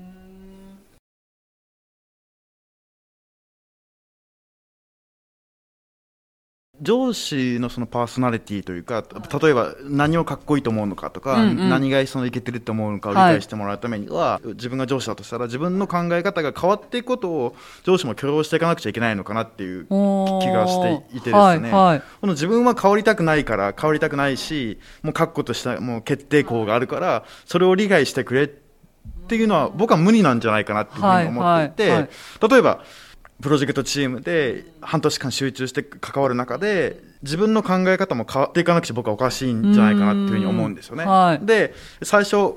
プレゼンの資料はこういうものだとか、営業方法はこういうものだってことがあったんだけれども、部下との話し合いを通じて、例えば部長の考える営業方法ってこういうことですよねって、うん。最初は違うんじゃないかなって思ったけれども、あはいはい。考えれば考えればあ確かにそういうのもいいかもしれないね、みたいな形でうん。部下が上司を理解するうんして部下が変わっていくだけじゃなくて、はいはい。上司もあの部下との対話だったりとか実践を通じて自分ってもしかしてこうなのかなとか、うん。自分が考えてきたいい営業方法って確かにああいつが言う通りだよねみたいな部分にお互い変わっていくことが前提じゃないといけないのかなっていうふうに思うんですよ。はいはい。いやそれそれねさっきも言ってくれてた、うん。本当にそう思うっていううん。そうか、やっぱりその教えられる側だけはい。が変わっていったりとか、新しいものを受け入れるんじゃなくて、うん教えた側の理解も変わっていくっていうのがうんうん理解のすごく重要な側面だと思うんですうんね。つまり分かるんじゃなくて分かり合うんですよね。うんお互いが新しいものだから A か B かじゃなくって、はい。なんか C 作りながらうん。少しずつ理解してる、さっきのグッとくるクールなプレゼンだったら、当初俺はこういうのがグッとくるプレゼンだと思ってたのになって思うのもはいのを、はい。部下がで作って持ってきたものを見ると、あ意外とこれもクールだなみたいな、はいはい。これもありだわってなるわけですうんよ、だから上司も分からせる動機づけがあるんですよね、つまり自分が分かってることを相手に分からせるだけだと、うん上司からするとメリット何もないんですよね。教えるだけで、だから自分は面白くないんですよ、うん。だから言った通りにして、自分以下の人間に自分以下の仕事をさせてるだけになるんだけど、うん。部下が出してくるものに驚きがあって、なるほど、そう思うわって、自分が納得させられちゃって、自分も新しく成長しちゃうみたいな、うん。この学び合いとか分かり合いみたいなことがあるから、うん。上司側も分からせようと思う動機づけになるんですよね。自分も分かれるっていうか、新しいものを発見していく。そうですよね。だから部下は新しいものを上司からもらう感覚なのかもしれないけど、うんうん。教えてもらってるつもりの部下も実は上司に対して新しいものを学ぶチャンスを作っているって関係性。うん。でこれが実現できているかどうかっていうことが職場で反省してみると意外とあったりなかったりすると思うんですよ。うん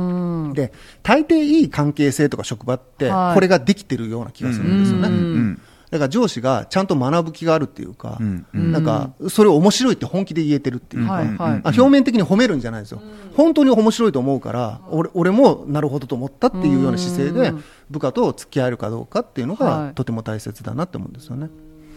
まさに対等な関係そうそう。ですよね。うんうん。今、職場でそはい。の部下の話を聞こうみたいな、オープンな職場にって言いつつも、はい。絶対あの上司聞く気ないよねみたいな。めちゃくちゃあるじゃないですか。ありますね。で、その、そのくせ、はい。なんか失敗するとめっちゃ怒るみたいな。そうですね。え、聞くんじゃなかったんかみたいな感 感じですよね、それって、やっぱり自分が変わる気がないというか、自分が確固たる自信があって、うん。もうこれが正解だから、そのようにしろっていう考え方によって、そういう怒りみたいなのが発生していくと思はいはいうんですけど、うん。まあ、例えば、えー大輔先生も国枝さんも、はい。その誰かから大輔先生ってこうだよねとか国枝さんってこうだよねって言われて、はって気づくこと多々あるじゃないですか、はい。ありますあります。まさにこれだと思っていて自分が自分のことを全部分かってるはずなんてなくて、うん。人との関わり合いの中で新しい自分が形成されていくし、うん。自分が好きな、えー自分がかっこいいと思うものも新しく生まれてくるわけですよね、ええ。それをやっぱりしっかりと理解していかないと対等な関係にもなれないしただうん。自分のことを分かれだけじゃうまくいかないのかなっていうのはうん。思いますよね。うん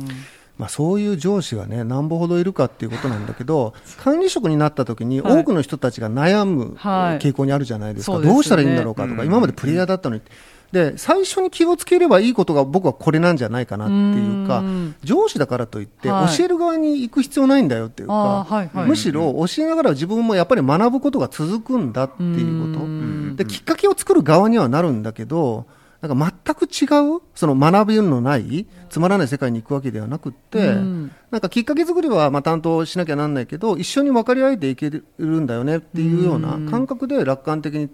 取取り組めると、はい。管理職ってそんなにつまんないものでもないような気がするんですけどね。うん。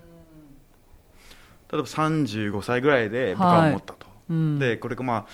ああと25年間職場での人生が待ってると。その時にうん。25年間同じことを話し続けるのか、それともうん。自分のはい。知識だったりとか考え方をアップグレードできるかどうかにもかなり大きく変わってくるのかなっていうふうに思っていて。そうですよね。どう考えても、うん。今の自分の考えが100%正しいわけじゃないってことは言えば分かるんだけれどもうじゃあマネジメントの立場になってしまう例えば、うん。うん新入社員を部下として持った時には自分の考えが絶対だって思っちゃううんうん。わけですよね。うんうん。でも新入社員は自分とは違うキャリアをあ歩んできていて、はい。自分と違う視点を持ってるはずだから、うん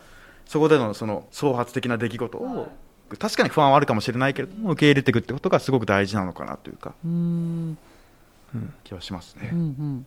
なんかそういう関係性でいけるとその職場のその上下関係だけじゃなくってその仕事の内容自体っていうんですかね。その部署自体の成果もなんか上がっていくのかなって思いました、そうですね。いつも上司がとか部下が知識をアップデートしていくと、そのうん。例えば外部環境が激しく変わっていたりとかしてもその会社の存続、組織の存続がこううまくいきやすいのかなって思って今聞いてました、うん結局その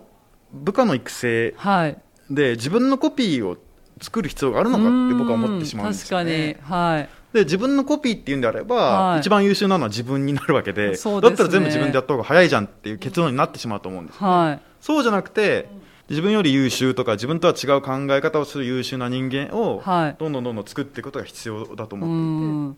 やっぱそれは対等な関係にならざるを得ないのかなというか、わかりました。ありがとうございました。はい、ありがとうございました。ありがとうございまます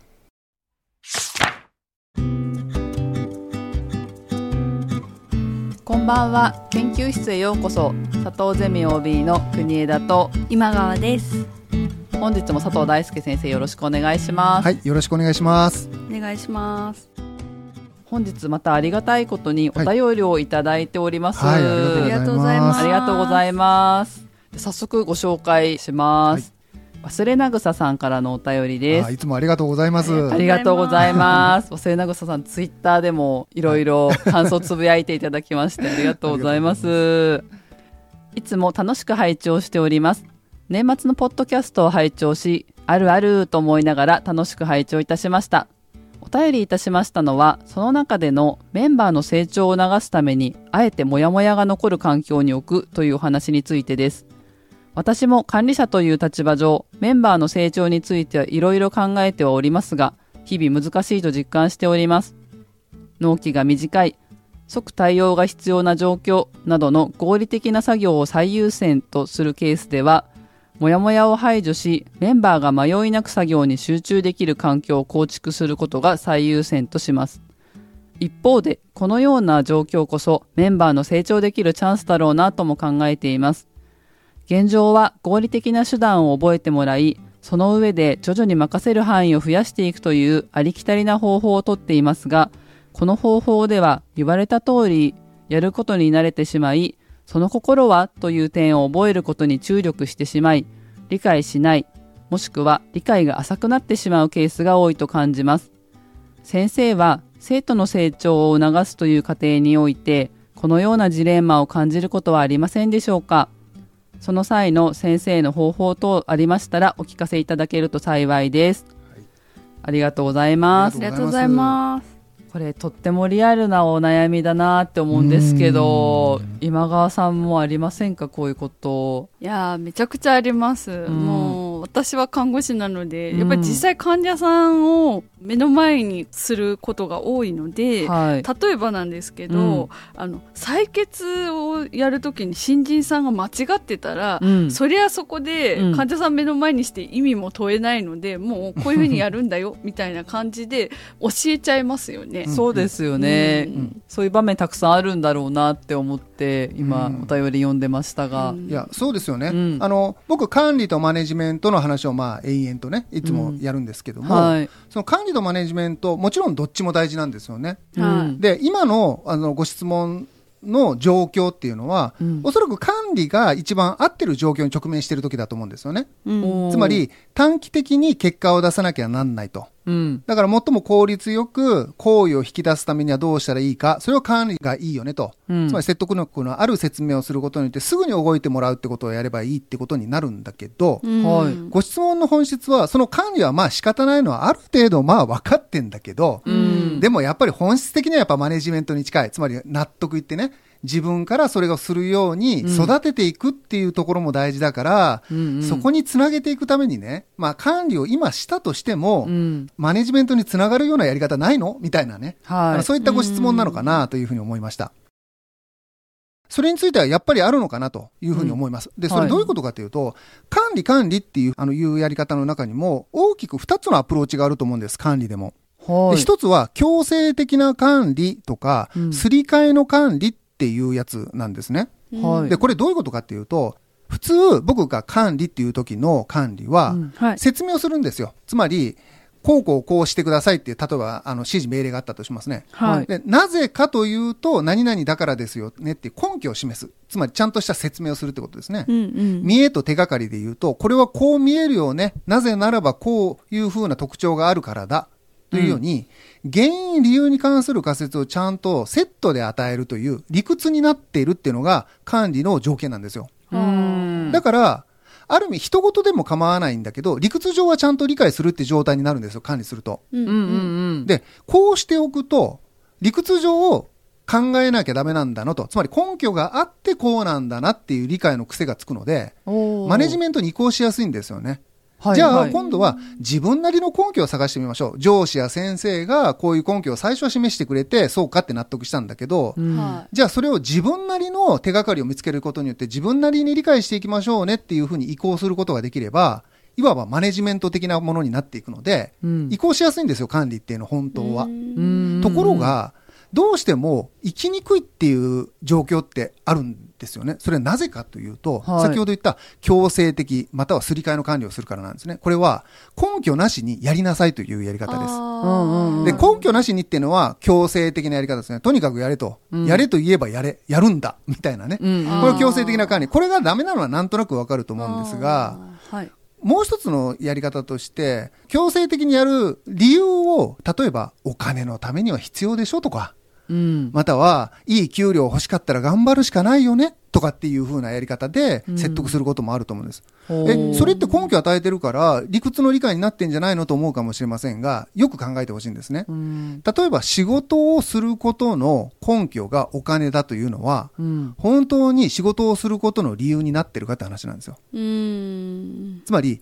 仕事そのものが、いかに素晴らしいかとかね、いかにやりがいあるかとかっていうことの根拠を探すんじゃなくって、うんうん。合理的にお金が必要だから、論理的には因果関係お金と仕事の間にはないんだけど、うん。はいお金もらうためにはお金とすり替えられる仕事をやらなきゃならないよねっていうのは、うん。これ理解とは言えないと思いませんか？うんなるほど。うん。だから僕はすり替えの理解と言ってう、んこれは厳密な意味では理解してないんですよ。うんなるほど。だから、例えば、仕事がこうやりたいことだとか、仕事が素晴らしいことだとか、お客さんにはこういうふうに対応すべきだとか、うんなんか理解しなければならない時があった時に、はいなんでやんなきゃなんないのかの根拠を、仕事だからやれとか、お金のためにやれっていうのはう、んすり替えの理解って呼ぶことができるんですね。で、これだと、そうだけど納得いかんが残ると思うんですよ、普通は。うんだけど仕方ないな。つまり納得はいかないけど、強制的に押し込まれるしかないんだなという諦めで飲み込むと思うんですね。うんで、これは飲み込んではいるけど理解はしてないという状態ですよね。しかも理屈上の理解も行われていないんですよ。うんうんだって因果関係ないわけだから。そっいや本か。当ですねだからお金とすり替えて、人参をぶら下げられた馬が走るというのと同じ構造なんですね。うん走ることがいかに素晴らしいかを分かって走るんではなくって、うん走ることとは関係ない人参のために走るってことなんです。そっか。だから完全に他者のコントロール下に置かれているという状態になってしまううんうんうんうんで、これはいずれも強制的なやつも、またはすり替えの理解も、いずれもマネジメントにはつながらないんですね。根拠をそもそも組み入れてないという意味で。なるほど。ので、管理っていうのは決して悪くない。そして、その管理っていうのは、今言った強制とかっていう意味での管理ではなくて、なぜそうしなければならないのかを、上司とか、まあ先生が教えてしまうっていうところはあるんだけれども、うんそれでもなおちゃんと根拠を示すということをやっておけば、後にその根拠を自分で探さなければならないってなった時に、根拠を探すことを普通に受け入れられるんですよ。うんだけど、すり替えられてる人は根拠なんかいらないと、とにかく金くれっていう発想になってしまうので、うんこういう人はどんだけ説明してもダメになっちゃうと。そうならないために、実は管理も意外と丁寧に管理者が説明、説得力のある説明を与えていかなきゃダメなんだよと。いうのが、一つマネジメントに近づくためのマネージャーができることなのかなと。はい。でこれだと時間が足りなかったりとか、すぐ何かをやらさなければならないっていう現場でも、うん。こうこうこうだからこうやるんだよっていうふうな説明は、あまりくどくないと思うし、現実的にできるんじゃないかなというふうに思いました。聞く方も拒否反応はないかなと思います。そうですよね。うんうんむしろ正しい説明をしてくれてるから、手をかけられてる感もあるし、はい。それがたとえ第三者に見られたとしても、うん違和感なく受け入れられる状況だと思うんですよね。そう思います。ですから角も立たないというふうに言えるかもしれないかなとはいいう。ふうに思いました。管理の種類が、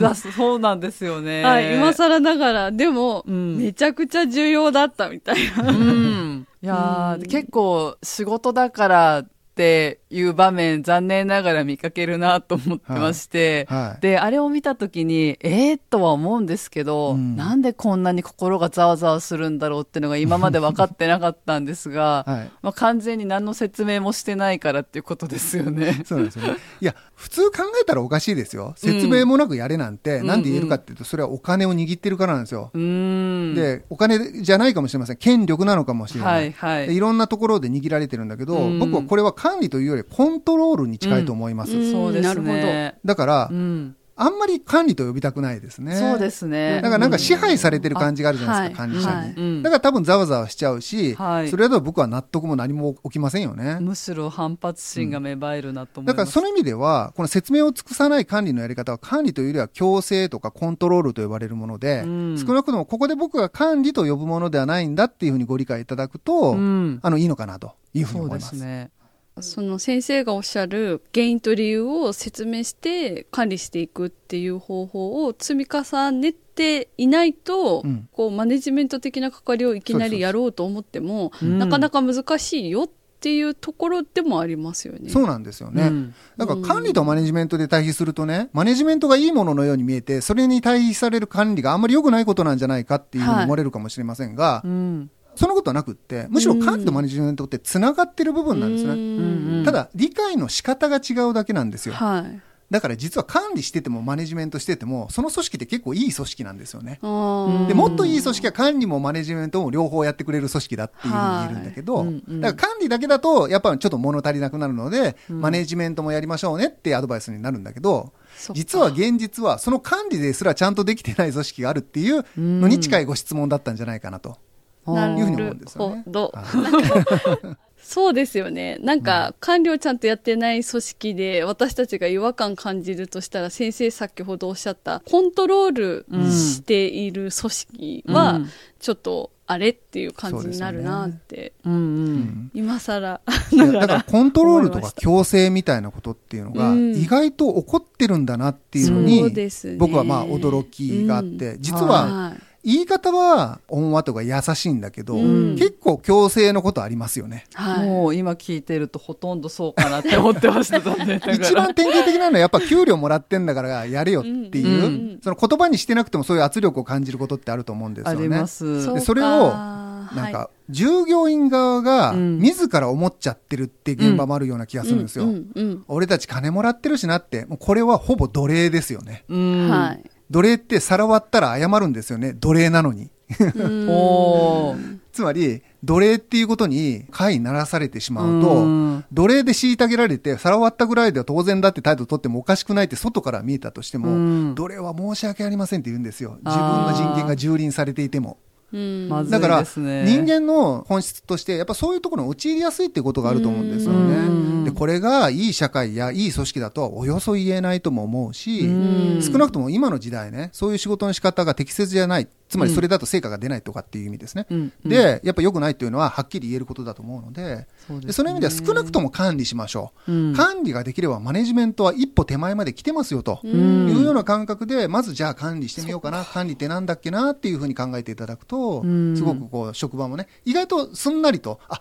そうか、説明が抜けていたよねってことに気づいてもらえるんじゃないかなっていうふうに思うんですよね。この忘れなぐささんのご質問を深読みというか、うん。はい。適切な管理を行った上でもっとこうすれば伸ばしてあげられるのになというか、うん。もっとこういうふうにしたらもっと成長を促せるのになっていうことを感じていらっしゃるからこういうお便りをいただいたのかなと思ってまして、はい。先生も生徒の成長を促す過程ではい。何かジレンマ感じたりとか、まあ、なんかいい方法をお持ちですかっていうことなので、ちょっとワンポイントアドバイスというか、うん。管理が必要な場面以外のところでどうやってこの成長を促してるかみたいなのがあったら何か教えていただけいれば。や。僕のねやり方がいいかどうかは別にして、まあ、はい。学生を相手にするっていうその教育の現場ね大学の研究室の現場でっていうことで言えば、うん。あのやっぱり説明を尽くしてるっていう一点に尽きると思います。つまり僕が僕のことを、うん。僕の言葉で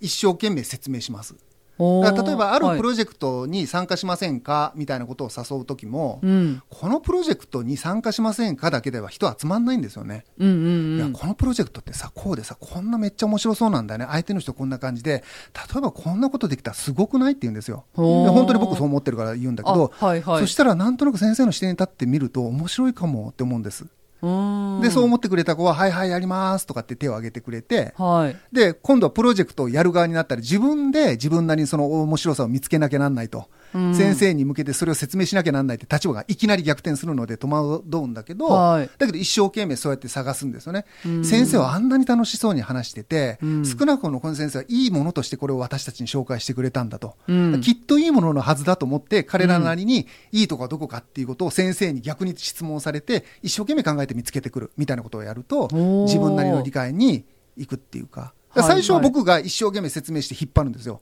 引っ張って、よし、一緒にやろう、じゃあ任したって言うんです。そうすると任された側は、途端に先生側に立たなきゃなくなっちゃって、うんうん。どうしてそれが面白いのとか先生から聞かれちゃうみたいなね。うん。先生が面白いって言ったからじゃん、では済まなくなってきちゃうんですよ。はいはいはい。それじゃあ自分たちがもう持たないので。めっちゃ心当たりあります今。23年前の自分を見てるみたいな感じがしましたよ。そうです、そうです。ですから、それ話術とは言わないんだけど、うん。そもそも自分が本当にそれを楽しいと思うとか理解をしているってことがとても大切で、うん。それは管理者として必要なことなのでやってるんですが、それをちゃんと根拠含みでちゃんと説明してあげるということが、あえて言うと意識していることかなっていう感じかもしれませんね。だから職場の中でそういう雰囲気がないとうんっていうことなんで、やっぱりその適切な管理の延長で、まあ、そういったコミュニティを作っていって、うん。自分の説明を、まあ、聞いてもらえるような関係性じゃないと、そうですね。育成って難しいよねってことでいいですかね。はい。いや、でも、うんこのご質問者の方も、うんおそらく実際は根拠を示して言ってるような気がします。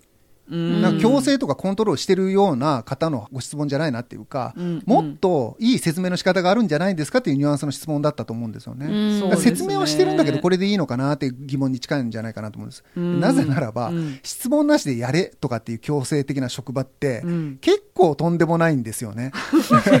結構すごくないですか？もう根拠なんかないと金のためにやれとかって言えちゃう職場って結構やばくないですか、いやー、うん。俺が言うからそうですね。正しいんだみたいな感じですよね。結構やばい職場ですよね。だから、はいそんなのは少ないんだけど、でも、あるのも現実ですよね。はい。言い方を変えれば、雰囲気のいい職場かどうかって、うんこの説明を尽くすかどうかと結構比例してるような気もするんです。だから大きくいい職場、長くいたい職場とか、うん行きたくいい職場とかね、楽しい職場っていうのは、おそらく少なくとも管理者が、その説明のイニシアチブを取ってるってことが最低条件のような気がするんですね。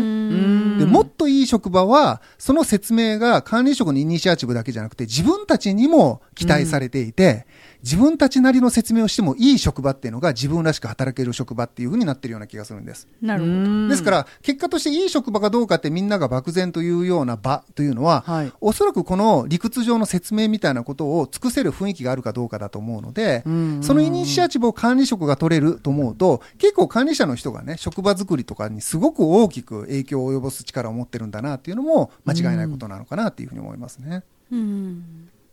忘れなぐささん、今回はお便りどうもありがとうございましあたあり。がとうございました。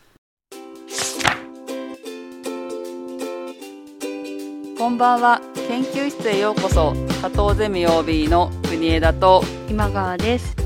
今日も佐藤大輔先生よろしくお願いします。はい、よろしくお願いします。お願いします。今日はお正月にいただいたお便りを紹介したいと思います。はい、ありがとうございます。はいありがとうございあります。がとうございます。ラジオネームがサトスさんです。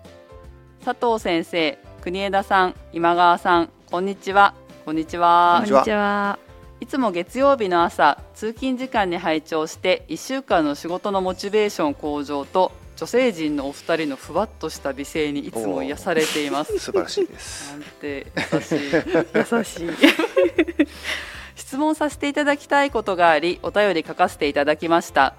私は中小企業のメーカーで14年ほど商品開発をしていましたが会社の組織変革に伴い営業部へ異動になったことをきっかけに自身のキャリアについて見直しやはり開発の仕事を続けたいという思いから営業になって1年ほどで思い切って転職をし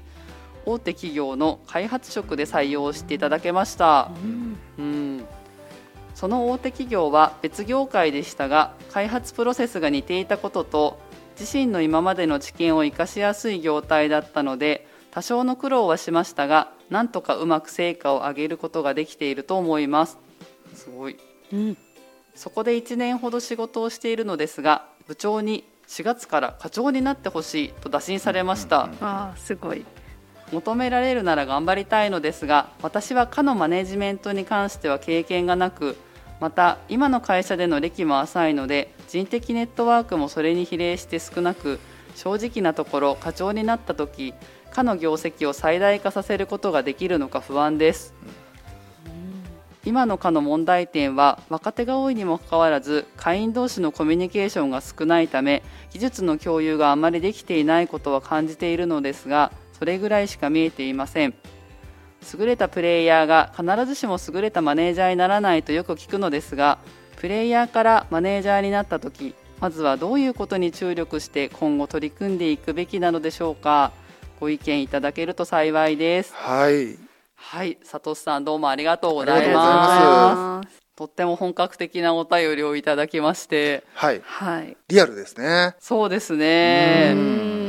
職務上の内容が変わっていて、例えば出世をするみたいな中で、仕事の場の中で、その役職がつくっていうことは、まあまああることですよね。で、その時に、まあ初めて管理職みたいな立場になった時に、まあ、どうしたらいいんだろうか、みたいなことは、ここまでもね、私話したこともありますし、はい、やっぱりここでの悩みっていうのが、やっぱ多いんだなっていう、まあ今回すごく具体的に背景も書いていただいたので、うんうん、特にまあ開発ってなると、まあ、創造性とかアイディアソースみたいな、つまり自分のオリジナルの考えみたいなことも求められるんだろうなって想像されるわけで、はい、そんな中で管理職のあり方ってどんなものだろうって考えるとちょっと難しいですよね。まあ、ある意味割り切ってもうやること決まってる中であの管理職になった方が、管理職としては楽じゃないですか。すね、何をやるべきかは組織的に明らかになってて、ある意味自分は中間管理職的にこのタスクを部下に割り振って、この成果を上げればいいっていうのが分かってる場合はいいんですけど、はい、多分この方が特にどうしようっていうふうに思ってるポイントは、やれば、何をやればもうゴールだっていうのが不明確な中で、管理職としてやっていくっていうのは、ちょっと怖いですよね。自分の判断がとても大きなウェイトを占める可能性があるわけで。うん、で、そうすると、そういった中での、その、まあ、マネージャーというか管理職になった時の、その考え方みたいなことっていうのはどうなんだろうっていうご質問なのかなと思って、あの、聞いていました。まず今の会社での歴も浅いので人的ネットワークがそれに比例して少ないっていうことを気にされているんですけれども、はい、ここのところってどういうふうに先生は考えられますか、まあ、逆説的にだから不安なんだと思うんですよね、うん、ただその特にまあ開発っていう部門においては人的ネットワークはもちろんあった方がいいんでしょうけども、うん、多分その部長の方がね、まあ、1年ぐらいの社歴の方を課長にっていうのは多分それを含んで分かった上でその指名してるのかなっていう感じもちょっとするというか、うん、想像されるので、その意味では人的ネットワーク云々の前に、今、その、まあ自分がいる部署、まあ課の中でのそのやりくりみたいなことをしっかりやってくれればいいっていうのが、まあ、判断聞いてる気がするんですよね。ですから、あんまりそれがその致命的なその問題になるようなことはないと思うんですね。ただ、その人的コミュニケーションみたいなものはあんまり取ったことがないってなると、その社風とか、いわゆる組織ルーティンみたいなもの、その会社独自のやり方みたいなものがありますよね。はい、それが掴みきれていないんじゃないかっていうことに関する一番その不安が、もしかしたら終わりになって、こう大丈夫かなってことをこう言ってるんじゃないかなというふうに思うんですよね。うん、ただ僕個人的な意見ですけど、はい、それはぶっちゃけ管理職になるとずっと長くいる組織でも同じようなことを感じるっていうか、そんなにオールマイティに社内のいろんな人を知ってるとかね、うんうん、なんか俺はこの会社の代表だって感覚で仕事できてる人ってそんなにいないじゃないですか、うん、管理職になるからそうなることはあったとしても、うんうん、管理職になる前にそういう感覚になることってあんまりないような気がします。ねあ確かにそうですね、あと管理職になったらある程度の権限がつくので今までよりもまあ、言う立場にあるというか。そうですね、はい、堂々とした振る舞いがしやすいかなっていうふうには思います。他部署とのコミュニケーションの必然性も自らの判断で取っていけることになるので、うんうん、だから逆に言うとないのが普通なわけで、そこはもうマイナスでも何でもないというか、多分どなたでも直面する課題だから、気にする必要はないのかなっていうふうには思うんですよね。うん、はい、ただじゃあ不安はどこなのかっていうことだと思うんですけど、はい。やっぱり管理職になると仕事振んなきゃなんないわけで、ん。そしたらどんな仕事を振ったらいいんだろうっていう不安はもちろんこうつきまとうわけですよね。そうですよね。でそうするとその時に一番悩ましいのは、はい。どんなゴールを設定しそのためにどんな手段を取ったらいいかっていうことを管理職が指示命令していかなければならないと思うと、うん。いわば万能じゃないと管理職はやっていけないっていう感覚になると思うんですよね。うん。全部自分が決めて自分が指示を出す。はいそうですね、うん。管理職のイメージそういう人多いと思うんですよ。そうですね。ん。まあ、はい。管理職っていうこう漢字の並び通りの管理の仕方。ですね。はい、で僕はこれを管理と呼ぶんですよね、うんうん。つまり管理的なアプローチとも言いますがつまり管理って管理者が主体なんですよね管理者がやってほしいことを持っていてそれを部下従業員にさせるという構造なんですよね。うんうん。だから部下に指示命令を出せるほど自分がやるべきこととかやり方を知っていないとダメだ。うん。でこうなるとそれは不安だと思いません？全部自分できないとダメなのかなってやっぱり思っちゃいます。ねうんある意味全知全能じゃないと、うん指示教育もできないし、うん適切な目標設定みたいなこともできないしそうすると組織目標を達成できるかなみたいなことは考えたらいくらでも出てくるような気がするんですよね。これ現場にもよると思うんですけどもしそのチームにまたは課に与えられた目標がもうあらかじめ明確な場合ってあると思うんですよ。はい。つまりそのいわゆる中間管理職になる場合は、実はこの悩みはないですよね。だってうん。上からあんたの課は今年はここまで行きなさいよみたいな目標が明確なわけじゃない。はい。作業組織とか典型的にはそうだと思うんですけど、うん。営業でもそうかもしれませんよね。でもこの不安があるということはそうじゃないんですよね。うんおそらくやっぱり開発だから。うんうん、そってことは何を言いたいかというと、うん管理が必要ないとは言わないんですけど、ウェイトは僕がいつも言う管理じゃなくて、マネジメントの方に置くべきその環境なんじゃないかなっていうふうに思うんです。うんうんうん、で、マネジメントは何かって、まあ、復習になっちゃうかもしれないんですけど、はい管理は先ほど、管理者が主役で、管理者がゴールも手段も設定するんだって言いました。で、それを部下に与える役割っていう感じだったんですが、いわゆる上司と部下ですよね、はいの関係なんだけど、マネジメントは部下が主役です。つまり、彼らがそれぞれの得意分野を発揮し、それぞれ個人レベルの成果を上げてきます。はいうんで、その上げてきた成果をいかに課とか部とか組織の成果にまとめ上げることができるかってことを考えること、またはやることがマネジメントって呼ばれることなんですよね。ううんんだから、漠然とした目標はもちろん設定しないとダメだし、ある意味管理的なことはやんないとダメなんだけど、だけど、こっちの思い通りに動かす必要はマネジメントではないんですよね。うんある程度ここまで行こうねっていうことをビジョンぐらいの形で示した上で、それぞれそのビジョンにどんな目標を設定するか個人レベルに与えちゃうんですよね。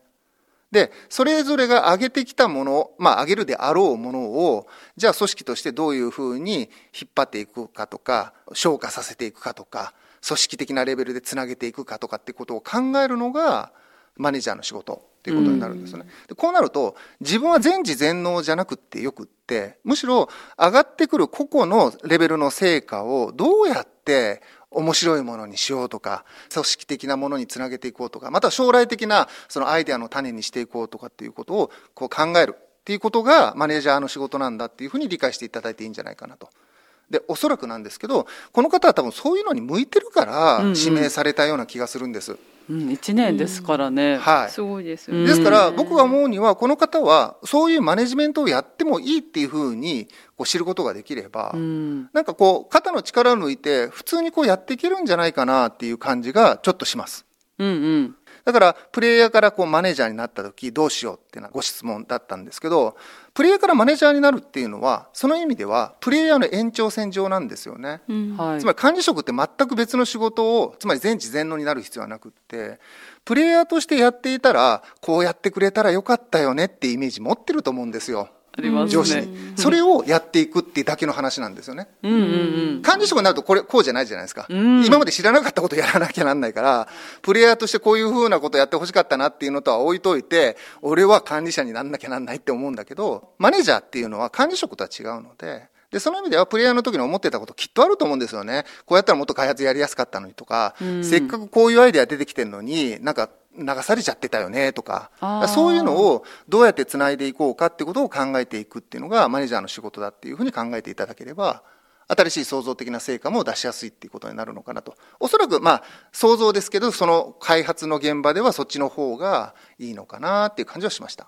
そうすると今の課の問題点として、まあ、若手の方が多いにもかかわらず会員同士のコミュニケーションが少なくて技術の共有があまりできていないっていうふうに書いていただいてるので、うんじゃあ本当はここの部分をもっと改善していけば、アイデアが流れなくなったりとか、は会員同士がレベルを向上させ合ったりとかできるんじゃないかはいっていうことですよね。まさにすでにもうそこの部分はお気づきなんですよね、このう方。ん。だから、それを実際にやっていこうということが、もうマネジメントになっているっていうことなんですよね。うん。うんだから、今までに全くなかったことをやるわけではなくって、ここで書かれているようなことを、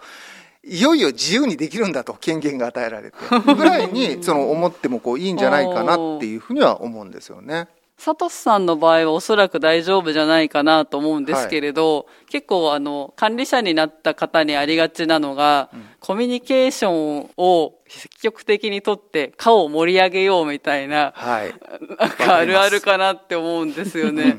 で、この場合もコミュニケーションのこと気にされてると思うんですけれど、なんか具体的にこういうふうにすると、こう会員同士のコミュニケーションが取りやすいとかっていうのはなんかいい方法あるんでしょうか？はい、あのコミュニケーションっていずれにしろ大事じゃないですか、はうん。でそれがうまくいかないと、まあ、なんで敵対するような組織がそんなにあるとは思わないんだけれども意思疎通がないと思わぬ失敗を巻き起こしたりもしますよね、はい。でそうならないためにコミュニケーションということなんだけどマネジメントの現場でのコミュニケーションの質と管理の現場でのコミュニケーションの質って多分違うんですよね。でマネジメントの方で言うと多分そのコミュニケーションはコミュニティを作るためのコミュニケーションなんですよね。でコミュニティっていうのはいわばある意味共通の価値観や世界観を持っている人たちの集まり。だから昔ながらの言い方で言うと徒弟制度的なんですよね。で徒弟制度っていうとなんとなくイメージ湧くと思うんですけど徒弟制度って師匠と弟子がやってることって一緒じゃないですか。うん。ろくろで器を作る師匠と同じようなものを作る弟子じゃないですか、うん。つまり仕事の内容は一緒なんですよ。ただレベルが違うっていうことなんですよね。うんうん。つまりプレイヤーがもっとすごいプレイヤーになった人がマネージャーみたいな師匠みたいなうん。関係性なんですね。でこれを仮にコミュニティだと考えるならばどんなコミュニケーションを取ればいいかっていうのはなんとなくイメージつきません？つまりあれこれ教えるということが必ずしもいいものにはならない可能性があるということ。自分の背中を見て覚えろみたいな感じです。目標を設定しこうやってやるんだよという手段を提供するのは合わないですよね、うん。つまりこのやり方は管理だから合わないんですはい。つまりそれぞれがアイデアを出したりとか自分なりの答えを高いレベルで成果として出していかなきゃなんない。それが期待されている現場はおそらくコミュニティ作りみたいなことをした方がよくって、うん。つまり徒弟制度的な雰囲気ですよね。うん。だから一緒にやろうなんですよね。だから一緒に考えようって言った方が分かりやすいかもしれませんが、例えば問題や課題、目標みたいなものが見えてきたときに、これに対してどうしていったらいいかっていうのを言うんじゃないですよ。一緒に考えればいいんですよね。で、その中で、こうこうこうするのがいいんじゃないかっていうのは、部下だって分かるじゃないですか。考えはあるじゃないですか。うんで、それを言ってもらうんですよ。助けてもらうというか。でその中で判断はもちろん自分がしなきゃならないですよ最終的にどれでいくかっていう判断はあるんだけど、でもアイデアをゼロから作る必要はないし管理者は一人で頑張る必要もないんですよね。はいはい。ネージャーはある意味その自分もやったことがある、まあ、開発の仕事のはい一流のプレイヤーであるから、うん彼らよりは少し一流なのでマネージャーやってるんだぐらいの認識で僕はいいと思うんです。ですからそこでのコミュニケーションも気負う必要はなくって、まあ私はこういうやり方でやってきたと。で、そういうやり方の延長線上で、この課の成果をどういうふうに作っていけばいいかをただ考えればいい。で、そのために具体的な手段はやっぱりその会員の人たちと相談しながら進めればいいし、その意見を引き上げていく中で答えを見つけていけばいい。うんっていうことなんですよね。だから、ここで管理をしようとするときついと思うんですよ。うんうん。つまり答え出して目標も設定してみたいなことをやるとどうしたらいいか分かんないのはそれはそうですよねっていうことなんですよね。うんうんだからその意味では、まあ、先ほどマネジメントが向いてるような現場なんじゃないかっていう話をしましたけども、その延長線上で言うと一緒に考える一緒にやるを前提にやっていけばいいしその意味ではプレイヤーを卒業する必要が極論ですがないのがマネージャーの特徴なんですよね、うんうん。師匠はやっぱりろくろを回すんですよね、確かに、はい、卒業して俺はそれを見る人だにはならないんですよ、うんですからそういった意味でのコミュニティを作ればいいし暗黙的なコミュニケーション全部教えなくていいんですよね。見て学べっていうことをやらせていっても構わない。うん。で見て学ぶをやらせるためにはやっぱり一緒にやるのが手っ取り早いですよねと。そうですね。っていうことになる、まあ、そういったものをまとめてコミュニティっていうふうに言ってるんですけども、まあ、実践的な集団ですよね。うんうん。これを意識的に作っていけばおのずとコミュニケーションは取れるというか、うんうんあの取ってることになるんじゃないかなというふうに思います。この課の業績を最大化させるっていうのが不安に思ってらっしゃるので自分の管理者になった時の経験からいくと私自身が多分マネジメントよりがいいっていう価値観が自分の中で働いてきてあったので、こう管理しないといけない場面でちょっとつまずいてました、それが管理でつまずいてるって自分で気がつかないから、すごく苦しかったので管理するのがもしかしたら最初ぶつかるのかもしれないな。マネジメントと管理って二者択一じゃないんですよね。うん。バランスなんですよね。うん。どっちかしか必要ないってことって現実じゃないんですよ。おそらくこの開発の現場っておっしゃってる場面でも管理がいらないって話にはならないと思うんですよね、で問題はじゃあそのバランスをどう考えていくか。もちろん開発とか創造性を求められるところはマネジメントが、まあ、先ほどから言っているように適切なんですよ。ただ例えば毎日の仕事とかルーティンタスクが全くないわけではないですよね、うん。でそういったものをいかに管理するかっていうことが大事になるしなんで管理することが大事になるかというとさっさと終わらせるからですよね、うんうんうん。つまりそんなところに力を込めないでさっさと管理しちゃえばいいんですよ、効率を上げる、はい、効率を上げるのには実は管理的なやり方がよくって、うん。現場で考えさせなくって上から与えた方がさっさと終わるから、うんうん。だからこういった側面ってどんな仕事にもあるじゃないですか。日はい勤書かなきゃなんないとか、そうですね。そういうレベルの話を含めてですよ、うんうんでそうするとそれはもう管理しちゃえばいいんですよ。うんうん。でその管理をしてあげることこそがある意味部下に対するサービス的な側面があって、うん。合理的にして効率を上げればその分考えて自分の仕事に集中できるよね、うん。アイデア出しに集中できるよねっていうふうにこう促すことができるわけで、うん。それも管理職の仕事の一つ。だけどうん逆に言うとそのぐらいなんですよ。管理的な仕事は。そっか。でそれが終わったっていうかそういうのって一回やってしまえばもう簡単になるので、うん。あとはどれだけ、まあ、開発の場合は新しいものを生み出すかっていう仕事に集中する。そのためには自分もそれに取り組んでいく。一緒に考えて学ばせながらも自分も一緒に成果を出していく。みたいな、うん。だから管理職だから自分自身がプレイヤーを卒業するというふうに100%思い込む必要はないんじゃないかなというふうには思うんですよね。さん今回はお便りどうもありがとうございました。ありがとうございました。